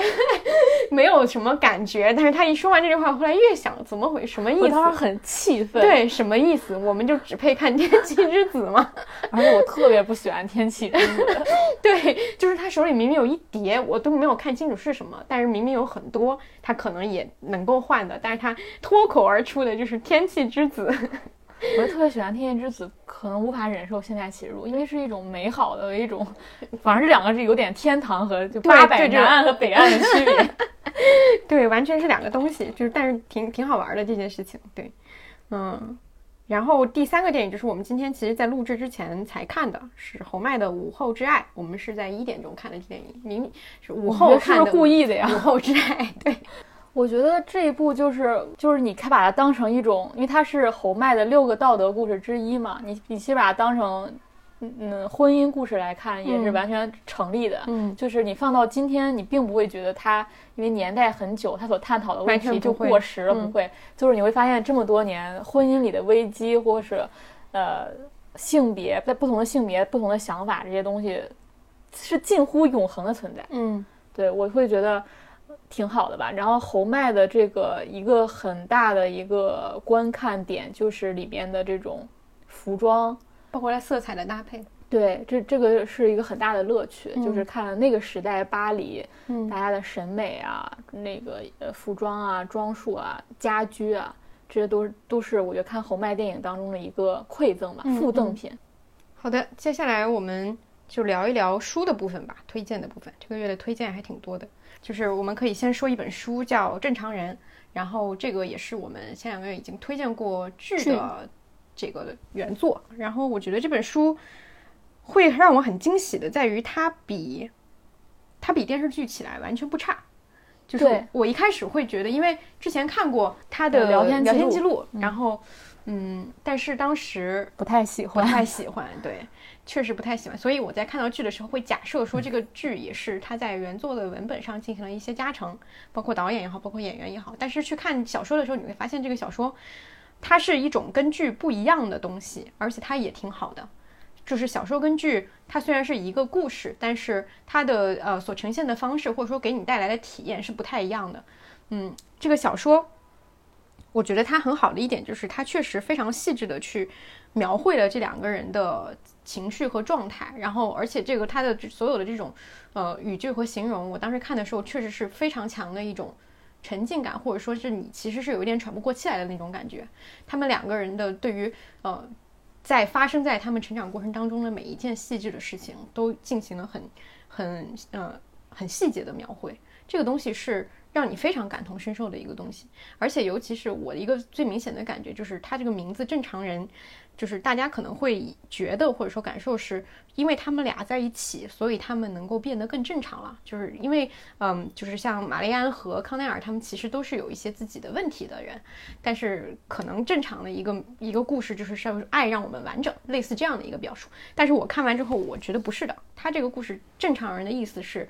因为有对方的存在。他们俩能够接受自己不正常的那一部分，这个是最重要的。因为我记得很深的一个一个描述是，啊，康奈尔最后他不是交了一个女朋友嘛？他在描述的说，我在跟他在一起的时候，我觉得自己非常正常，我能够拥有一个正常的社会生活，但是我依然会想念玛丽安，但是那种我不想要。就那样的那样的一个自己，或者说正常的生活，对他他是乏味的，对对对，或者说是他自己发现了自己这一点，但是他知道自己内心所谓的那种不正常的部分是永远存在的，也是因为这个东西存在，而且玛丽安能够看到且肯定这个东西，他才能够更好的做自己嘛。其实这样的一个东西，我觉得是很迷人的一个点，这也是为什么他到故事的结尾并不会给这两个人一个特别明确答案的一个原因。他已经超越了那种东西了，是他们超越了要不要在一起的这种层面。对这个层面，对他们的观念而言是可能在一开始就应该解决掉了。对，它是最不重要的一个事儿。嗯，它充满了一种两个人之间的这种嗯试探。它不是说这两个人坚定到说我一定先坚信这个人一定会在这儿和一定会跟我一直走下去。它充满了两个人的试探和这种不自信。但是在这个过程里，他们这种互动的感觉一直是在的。嗯。我的感觉就是，它跟剧一样，具有一个很强烈的沉浸式的感受。我记得当时在呃聊剧的时候，我就跟跟书对比过，因为当时看了几张英文版，然后看中文版的时候，也是也是这样的感受。就是如果我想非常快速的进入到一种感受力当中，我就会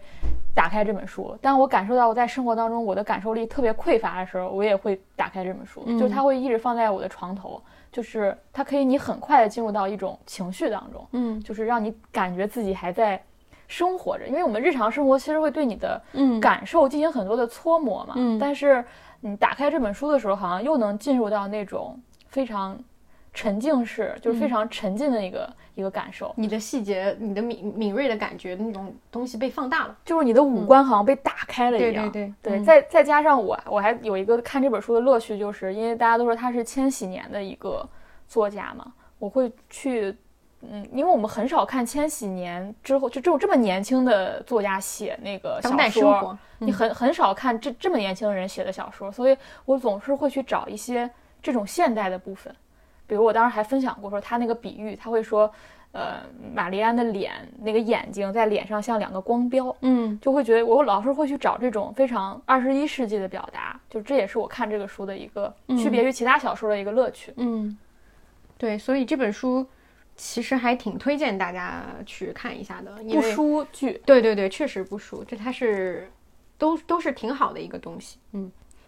然后另外我推荐的一个书叫。阅读浪漫小说，然后它的副标题是女性父权制和通俗文学，然后这是我就是前两天刚收到的书，所以我现在只读了一半，但是我觉得很有意思，可以推荐一下。因为从这个标题就可以看出，它讲的其实是所谓的浪漫小说，我们不如就换到中国的语境来理解，就是言情小说，就是女性特别喜欢看的那种，嗯，非常通俗的言情小说的一个类别。然后这个作者他去研究了说，呃，当时。在美国，然后大家喜欢看，就是尤其是女性家庭主妇，她想要看呃浪漫小说的原因是什么？她去接触了一些呃一个社区，然后在这个社区的一些女性的访谈当中，她去分析了说，啊，在上个世纪。六七十年代吧，这种浪漫小说呃流行的原因以及女性为什么喜欢看它，我觉得里面最有意思的一个点是，他提出说浪漫小说是一种补偿性的文学。我们在看它的时候，其实女性观众在看它，它其实是是在一个虚拟的作品当中获得一种补偿，这种补偿是呃你在日常生活里得不到的。包括里面他总结了说，在浪漫小说里面的男性形象很有意思，是通常都是一种中性的形象，他们兼具了说男性的力量。传统的这些东西，雄性气质，但是同时这些男性是非常温柔的。他最大的特点就是温柔，且能够理解女主人公，认识到女主人公的特殊性。包括他后面有个，他附了一个就是。对这些家庭主妇和这些读者做的一个访呃一个一个访谈表里面就会让他们列说，你们觉得在浪漫小说里面男性最重要的特质是什么？下面有很多，比如说什么呃就是有力量啊、温柔啊、善解人意啊、幽默啊、才华等等。但是他在列出完这些分析了他们的选选择之后，他又得出结论说，其实女性观众最。希望看到男性主人公拥有的特质，不是说这个特质本身。比如说，我想要看到一个男性有才华，不是说他真的在这个故事里面展现了自己多高的才华，而是在于他一种互动的感觉。他跟女主人公互动的过程当中，他给予对方的那种感受，就这个东西，我觉得是。去理解说，嗯，因为他说的虽然是上个世纪的一些流行的文学，但是你放到今天依然是不过时的。为什么女性喜欢看言情小说？这可能是前十年的问题。那么再聊过来说，为什么现在的很多女孩喜欢看甜宠剧？为什么大家喜欢霸道总裁这个意象？就他其实强调的还是这种，呃，说一个女性在这个故事里她的独特性被人注意到了，而且有一个男性肯定了她的这种独特性，且愿意为她付出。一个非常完美的一个故事，在这个过程里面，他能够寻找到非常多他在日常生活里面得不到的东西，呃，包括他跟甜宠甜宠剧的相似性，就是他一定是一个乐观的、积极的，呃，营造出一个没有烦恼的一个理想的结尾，包括说爱呃男性。就总能注意到这个女性的特殊性，就所有这些东西你都能发现它的现实意义。而且我觉得这个点最重要的一个点是在于，我们经常会容易去批判说，呃，喜欢霸道总裁的女性，或者说是喜欢看言情小说而不喜欢看严肃文学的女性，她们是有一点不求上进的这种感觉。至少是在很多的这种关于女性的这种批评里面，可能是一种刻板印象。但是你看了这个书的理解，她的理解的角度，就会发现说，这些女性。他们也有自己现实生活当中具体的问题，比如说他们在家庭里永远被期待成为一个照顾所有人的人。他就说，就像之前有人分析说，女性去照顾家庭和喜欢孩子就是他们的天性，所以他们不需要任何的补偿了。那但是男性不是，所以男性需要女性作为他们的安慰和补偿宣泄口。但是女性没有这个东西，因为被天然认为这个东西不需要。但是你会发现，浪漫小说成为他们的一个出口和抚慰他们的那个点。那我们也可以反过来去思考，说为什么甜宠剧会这么流行？是不是因为喜欢看甜宠剧的女孩，在日常生活里，她们也得不到，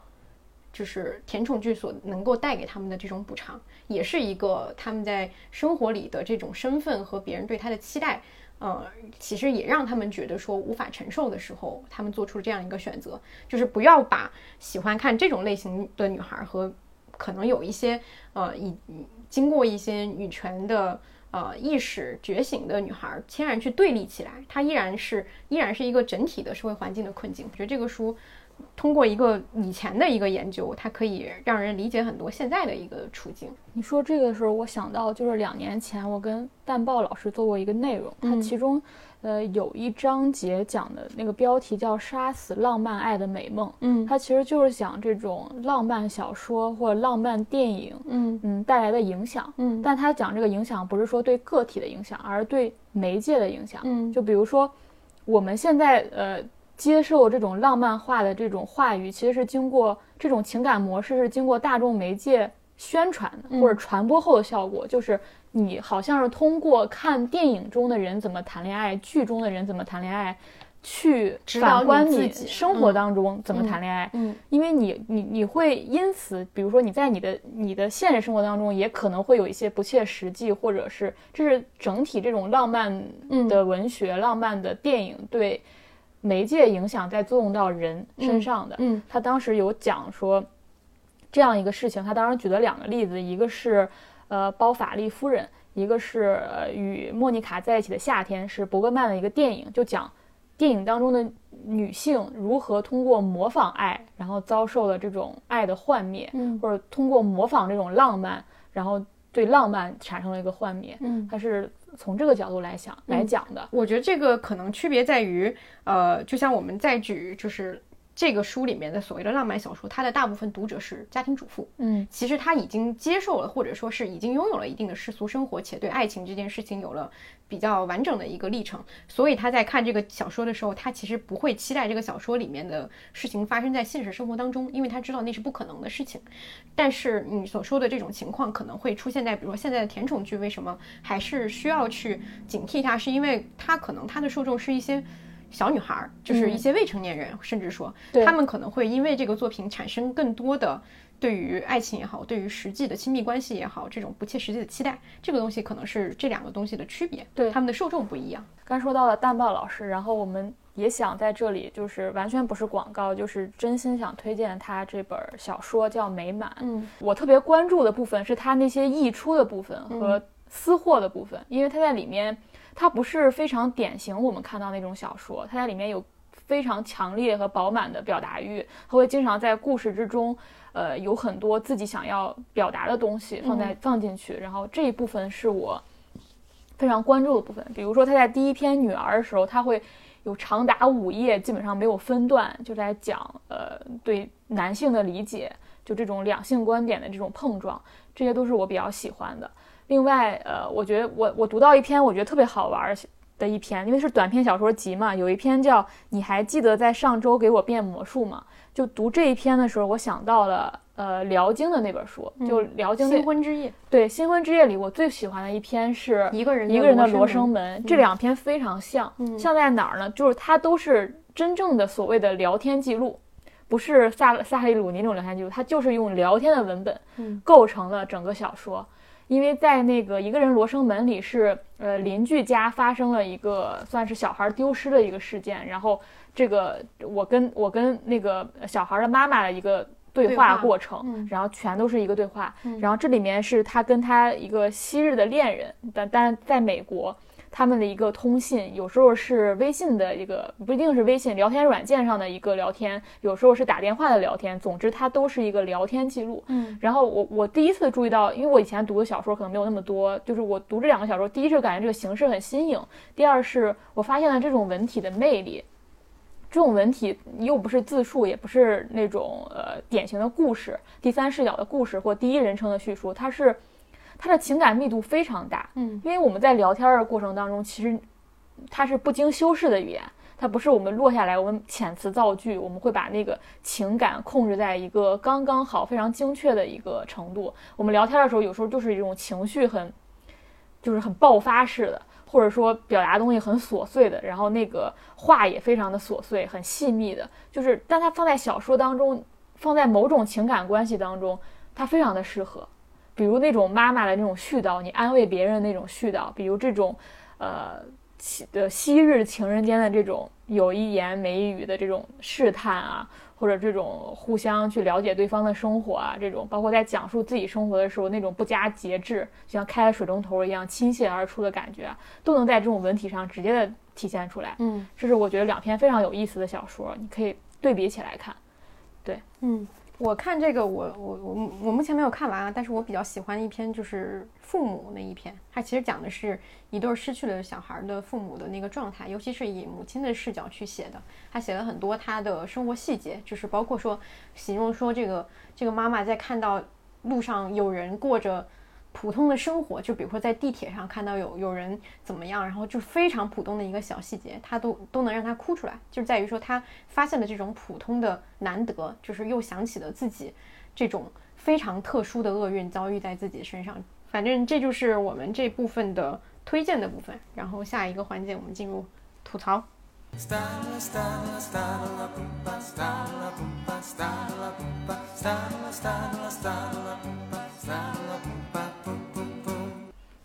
这个月吐槽的内容其实没那么多，每个月吐槽的内容都没有推荐多，我觉得这是一件好事情，说明我没有在不值得的内容上花费太多时间。因为我们基本上也有一个过滤的，对对对，嗯你会选择了你会主动过滤一些你觉得肯定会看了让你不舒服的东西。对，然后我们先吐槽的第一个是电视剧，就是《以家人之名》这个电视剧。然后我先说一下吧，就是这个剧它未播之前我就挺期待的，因为它这个主题也好，包括它的选角也好，都会让你觉得说这是不是呃国产剧里面的一种新尝试。因为我们传统意义上去看到的国产剧，要么是集数非常长、家长里短的，近两年可能会演变成一个话题性的一个东西，但是它不太会是年轻人想要看到的内容，或者说是像我们看过了韩国的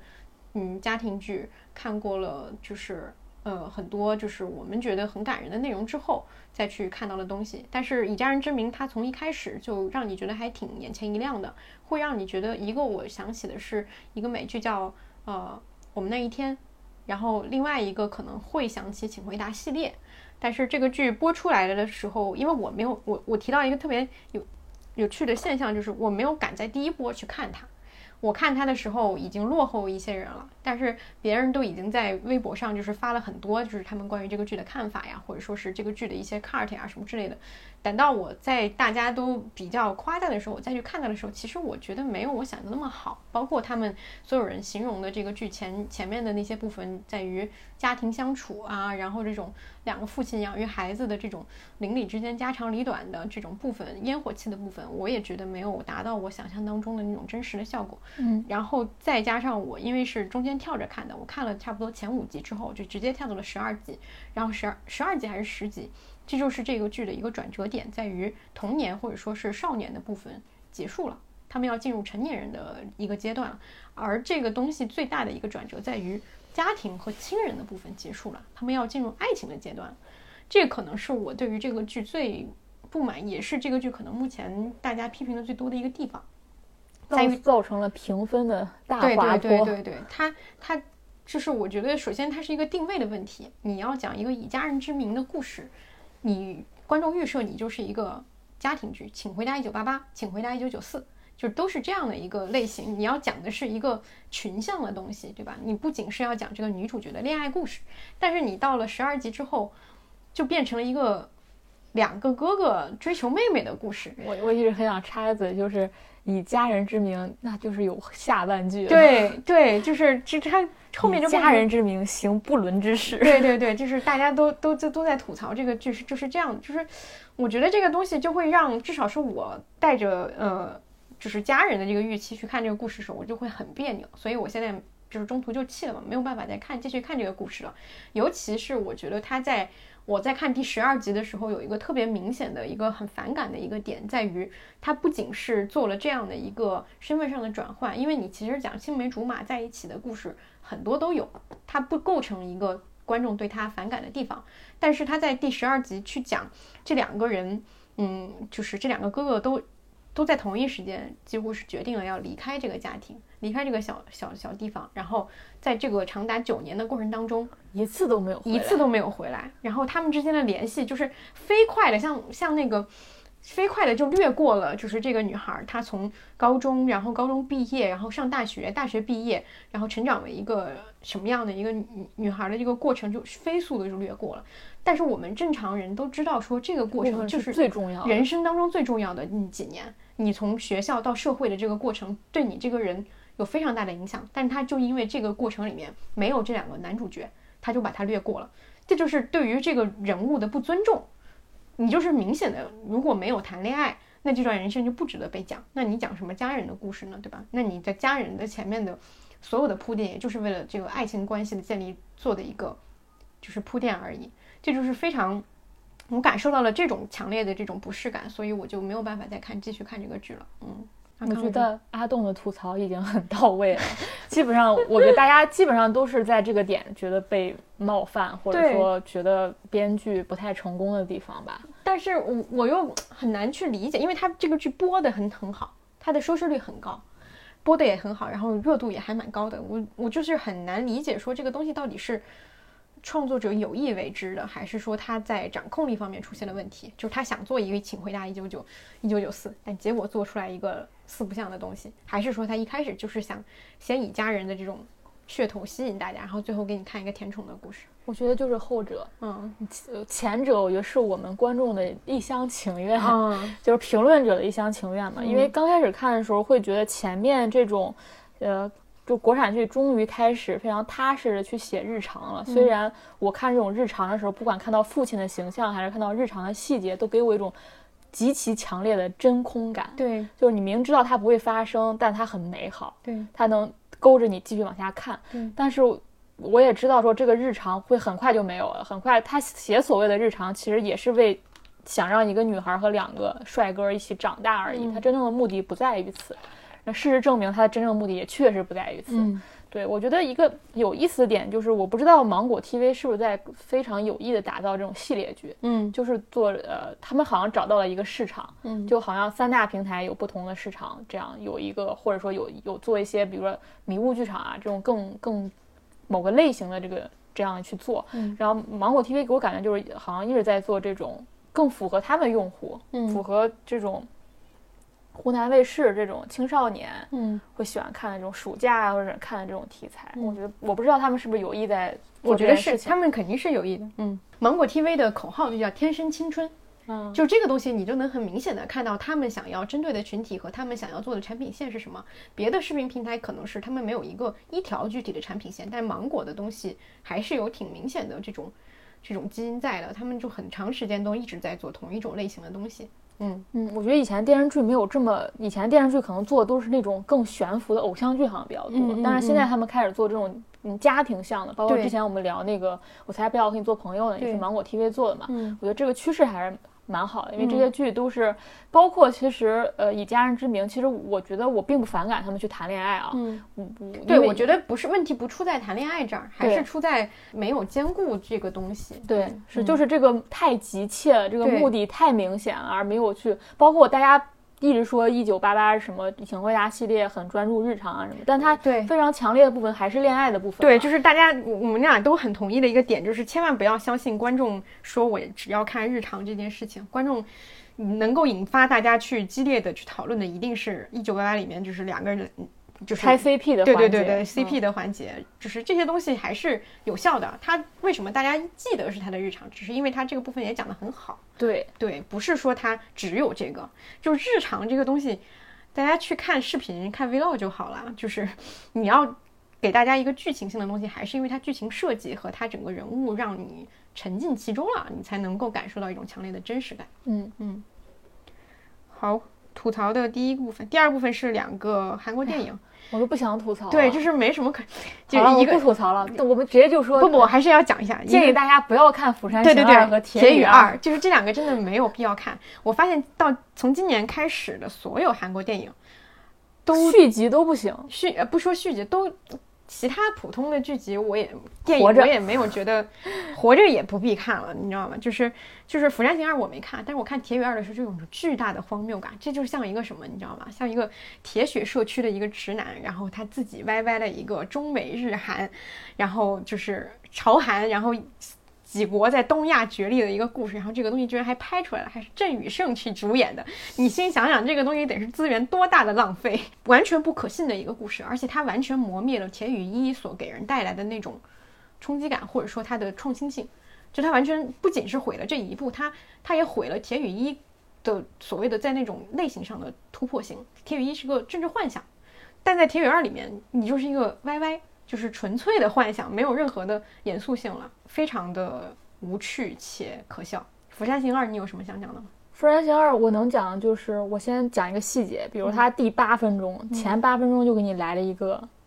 釜山行一》在最后的那种冲击力，就是它上来就给你来了一个母爱的煽情，就是一个你的孩子变成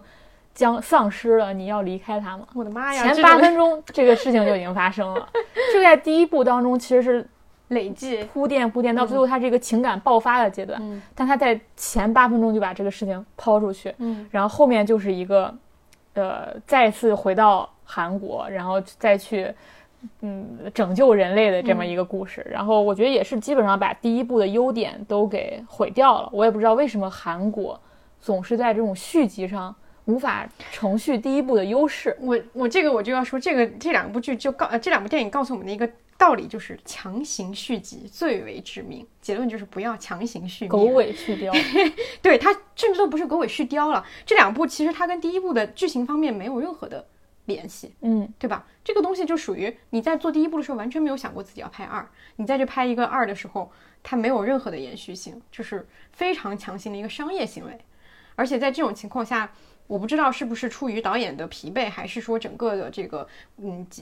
项目的操作节奏过快，他连基本的商业片的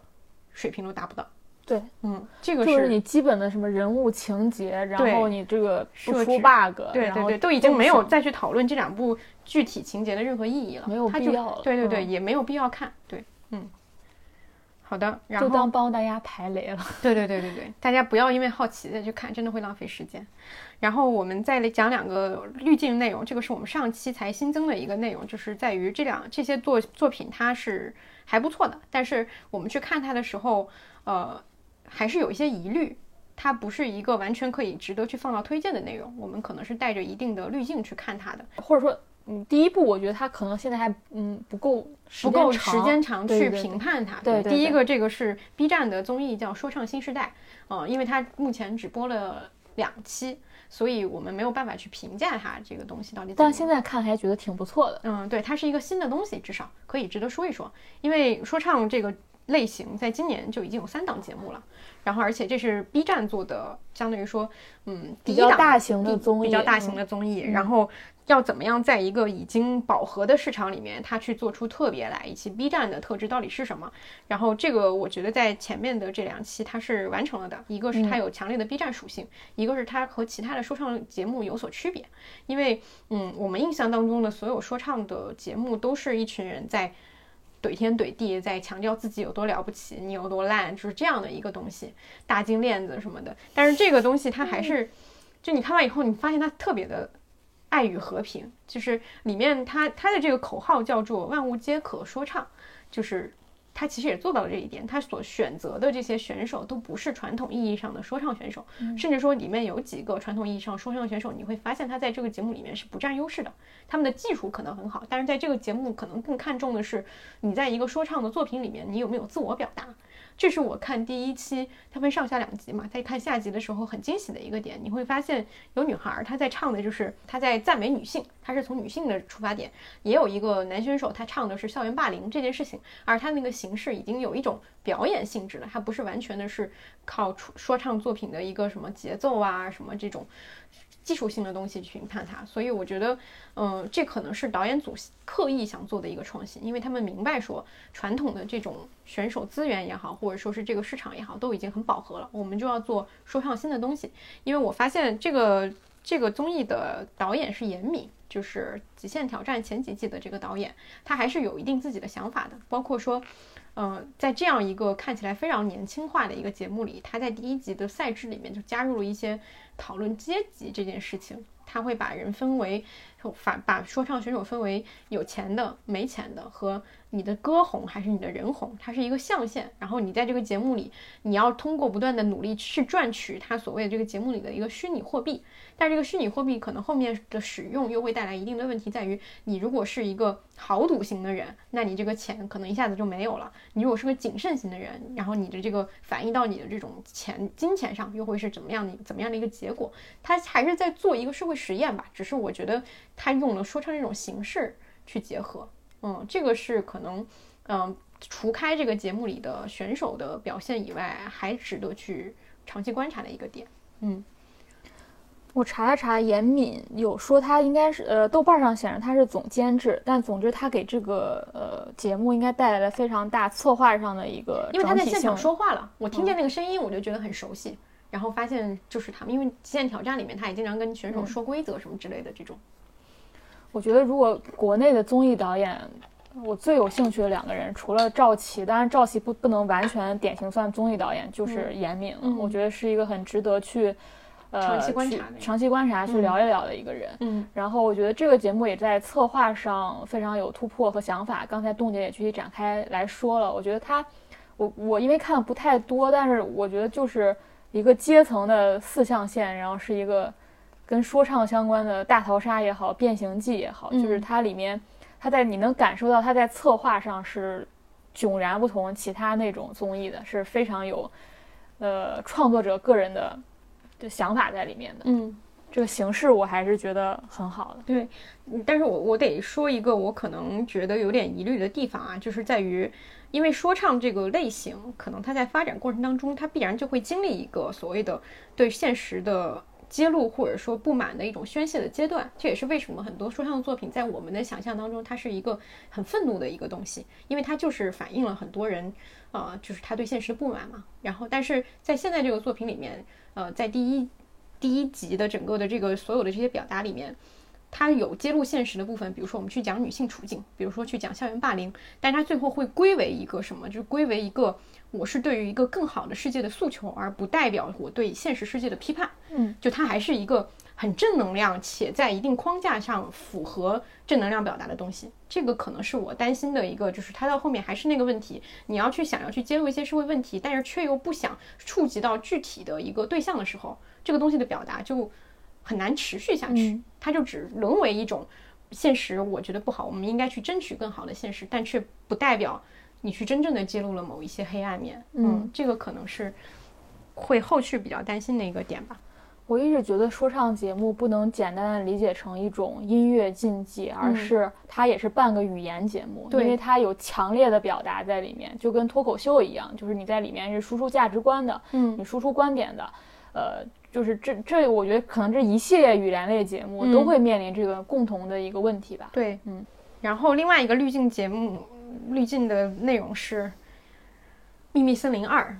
它其实，在开播之前，就是在至少在我的社交网络的时间线上，有巨大的人在巨大的关注，而且它也因为它是前作是一个很高分的一个剧集，所以有很多人都非常的喜欢上一部作品，然后所以对这一部作品有非常的高的期待，而且就是尤其是这两个主角，就曹承佑和裴斗娜两个人是非常受欢迎的两个主角形象，所以大家对于第二部在至少我观察到的是，第二部的开播之前有很多人都在期待，但是它播出之后，没有什么人讨论它。就这是一个非常大、非常有趣的现象，就在于这种剧烈的反差。它因为我看了两集后，我就发现了原因在于它并不是一个对普通观众很友好的一个剧集。你需要非常沉浸的去看，且你需要对韩国的社会现状有一定的了解。因为它第二第一集如果它还有一些对观众来讲很友好的事情，比如说一个凶杀案、一个具体的案件，然后去引入这个故事的话，第二集一上来，它其实直接就直指这种矛盾在于警察和检方的。就是具体的冲突，然后去用一些规则性的东西去讨论这个东西，就是个这个对普通观众，尤其是中国的普通观众来讲太不友好了。你没有对一定的社会情况有了解，或者说你对于去沉下心来看这么沉重的一个题材有预期的话，你很难看下去。这也是我其实到现在没有看第三集、第四集的原因，因为它太需要你的专注度了。这个东西对，如果你没有看过一的话，一定是不友好的。但是我看过很多人很喜欢的点在于，还是他们靠这两个男主角的这种情谊和这个表演，包括演员的加成去支撑下来了，这个也是有的。所以我觉得这个东西，如果你真的没有看过一，你就不用看二了。嗯，所以把它放到一个滤滤镜内容你去讨论，因为它肯定不能说是不好，我也不敢评价它不好，因为我没有能够完全理解这个编剧创作这个故事的意图，因为我对于韩国社会的这部分是缺乏了解的，所以他很难去从一个作品性上去评价。但是我觉得这个这个点很有意思，在于它跟某种程度上跟我们刚刚吐槽的韩国电影的第二部有点像，就在于电视剧它也是在做第一部的时候完全没有想过第二部要写什么。那我们第二部创作的时候，它到底怎么保持这种作品调性的一致，然后又能够达到这种不不不不不成为狗尾续貂这个效果的东西？对，尤其是在电视剧里，尤其是在东亚电视剧里会比较有意思，因为我们之前也聊到半泽直树二嘛。对，因为英美剧它是有一季一季这个概念是大家天然就有的，但是东亚地区的剧集很少有。我觉得这个可能之后能聊聊成一个专题，因为可能等到之后有更多的这种现象以后，可能可以去聊。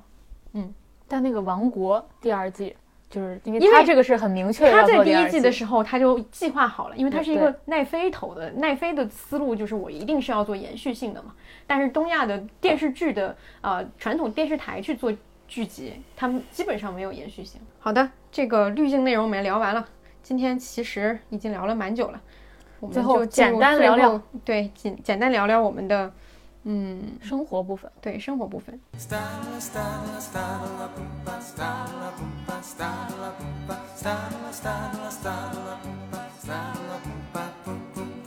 这个月我们俩的生活部分刚刚一对，发现有很高的一致性，对，就是都跟健康生活相关，所以这一期的主题就是健康生活太难难了。是呃，阿康先说吧，你的健康生活这个月，我这个月买了一个呃 Switch 的健身环，嗯，在疫情期间据说已经卖到了上千元的价格，然后现在是有所回落，嗯但是也价格也是比原最发行的时候是要高的。我买的时候是大概八不到八百块钱，嗯然后我现在是应该是使用了有十二天左右，就十二次左右的这个锻炼。呃，我当时为什么想买这个健身环呢？其实不完全是因为想减肥，虽然疫情期间我发现，我发现我我到现在这个年纪跟以前有个最大的变化，就是我以前如果情绪非常差的时候，我是完全不想吃东西的，吃不下去的。但我现在的变化就是，我当我情绪非常差的时候，我发现只有食物可以满足我，嗯就食物食物可以给我带来极大的满足感。如果你现在让我说生活当中我可以最快速获得的满足感，我觉得就是吃东西。这个我觉得也是一种很病态的，就是我我经常会觉得观察我自己，如果我对饮食或在生活上有一些很奇怪的行动，那就说明我这段时间的情绪一定和状态一定出现问题了。我当时买这个健身环的原因就是。我发现我生活当中的大多数事情已经无法左右我了，已经无法对我进行控制了。比如说，大家普遍的焦虑，我已经不焦虑了，包括年龄上的焦虑、婚恋上的焦虑，甚至工作上的焦虑，就这些事情我已经越来越少了。就包括什么买房子这种呃很世俗生活的焦虑，我我就是从小到大对这这方面的焦虑很少的一个人，到现在这些焦虑已经对我是太轻微了，我觉得。但虽然对其他人可能会很严重，但我现在很强烈的焦虑就是身体的焦虑。嗯这个焦虑是我发现我的精力就那么点儿，我的专注力也就那么点儿，这个东西对我造成了很很大很大的影响。我发现我工作在拖延，我完成一件事情花的时间越来越长，然后我经常在外面跟别人吃饭，还没有没有待多久就觉得我要马上回家，回家躺着，就是这个已经对我造成了一个极大的控制了。嗯所以我就想，我只能通过训练它来改善。我不希望我的身体在控制我，控制我整个人。嗯我想去，我不一定要控制它，但是我希望它不再成为我的上限，我精力上的上限，我专注力的上限。所以我这个月除了买健身环，我还在用那个。我甚至还在买了一个专注森林，就是你要种树嘛。如果你要动动这个手机了，你就会这个树就会死掉。嗯嗯然后我会强迫自己就是专注在那个现在手头做的事情里，嗯因为我还是一个非常容易被超链接影响的人。我经常去查一个东西，哎，这又有一个新事物，我就会点进去，我然后再点进去，我我我能通过 N 个超链接，最后我都不知道我最开始去干嘛。嗯就是我经常会被这种新奇玩意儿就是吸引走注意力，所以我会现在就是在专注力上和身体上去对自己进行控制。然后我现在做了十二个十二次之后，我的感受就是第一个感受就是我我原来是一个不怎么喝水的人，就基本上我不会有渴这样一个反应，除除非极端情况啊，就是我也特别不喜欢喝那个纯净水，就没有味道的水。但是健练健身环之后，我每天会喝很多水，嗯可能你因为身体处在一个缺水的状态。然后第二点是我发现到了自己的进步。那这个进步并不是讲说，呃，我精力上有巨大的提升，或者说我体重有很大的下降都没有，而是我善于操纵这个游戏了。我现在觉得我玩这个游戏玩的越来越好了，这个进步是极其显而易见。我想象不到生活当中还有比什么这个进步会更明显，因为你你比如第一次你只能做五个，但现在你能做四十个，这个就是一个最直接量化的一个表现，就是你越来越能操纵这个东西。但是这个不也意味着你体能的提升吗？对，这也意味着你体能体能的提升。但是你比如你从数据上，比如体脂啊或者体重，我现在觉得你如果开始锻炼的时候，你反而不应该在这么早的阶段你就去关注这些数据。如果你关注这些数据，你你就会被会被打击到，你会被这些数据所控制。嗯，你本来是希望不在身体控制你，但你又会被数据所控制。嗯，原因就是。在早期阶段，有可能你并不会马上下降，嗯，但是你你可以看自己，你从镜子里看自己，你会发现自己体态在变好，嗯，你你看起来瘦，比你真实要瘦会更重要啊，嗯，对吧？所以我会觉得还挺好的，但我现在会有几个我无法理解的动作，就比如说 那个每次都会有你做完一套动作之后都有一个腹肌防御，就是你要把那个。呃，健身环压到自己的，就压在那肚子上，使劲儿压。但你不，它会提示你不能靠手臂的动作，而要通过吐气，然后用这个肚子的力量，嗯，来锻炼腹肌嘛。但是我实在无法控制，我每次我我无无论我提高我多大的意识，我都会发现我的手臂还是在发力。然后这个动作，我甚至有时候做的时候，我可能发力不太对或怎样，我会觉得很很很疼痛。嗯然后我对这个动作极其迷惑，是这个动作是不能选择，它是永远都会在那儿。你你只要去打怪兽，它你做完一套动作之后，永远会，因为那个动作就是怪兽打你的时候你要掉血的一个动作，所 以它是永远是固定在那儿。我甚至迷惑到我都想给任天堂写信，为什么要有这个东西？对，我想问他真的。科学吗？到底应该怎么做，以及怎么做的更好，然后以及说它能带来哪些作用？但好像我我我，因为我看了很搜了很多大家的反馈，什么有人说这个动作确实很有效，能帮你练练马甲线啊、腹肌啊什么的。但是这个动作就是构成了我每次健身的时候一个最大的恐惧，就是要做这个动作。嗯，好的，我我的这个。感受跟阿康很像，因为我这个月也买了一个新玩具，就是我买了 Apple Watch，就是我出买它的出发点也其实很像，就是我也发现在这个月之前，我胖到了一个我人生的一个新高度。就这个东西之前没有特别为这件事情焦虑，因为我也之前也有断断续续的有运动，但是我会发现。很一个是很难坚持，一个是很难兼顾，因为你在日常生活里，比如说我们要做的事情，每天要工作，然后每天因为我还有通勤的时间，其实就锁定的比较死了。然后你还要包括说为你的包包括说为播客呀，或者说其他的一些你自己的爱好，看剧啊、看书啊这些东西留出时间，你很难，真的很难再腾出任何时间去专注的做运动这件事情。我觉得这个也是我之前看到一条微博，就是说大家好像会有这种运动焦虑，在于。有大量的人都在每天花一个小时或者更长的时间去在健身房进行这样专注的训练，其他的人且他们就收获了一些效果。有很多人可能会为此感到焦虑，在于我是不是也要做这样的事情？因为这样好像意味着一种更好的生活。就是我觉得这个焦虑大家可以先放低一点，因为啊，当然追求健康是每一个人可能都应该去做的事情，但是不必在这件事情上去进行具体的，就是。给自己的限制，或者说是怎么样？因为你真的很难。作为一个上班族，你真的，除非你除了每天就是运动加工作两件事情，你可以，你是可以的。但是，一旦这个事情超出，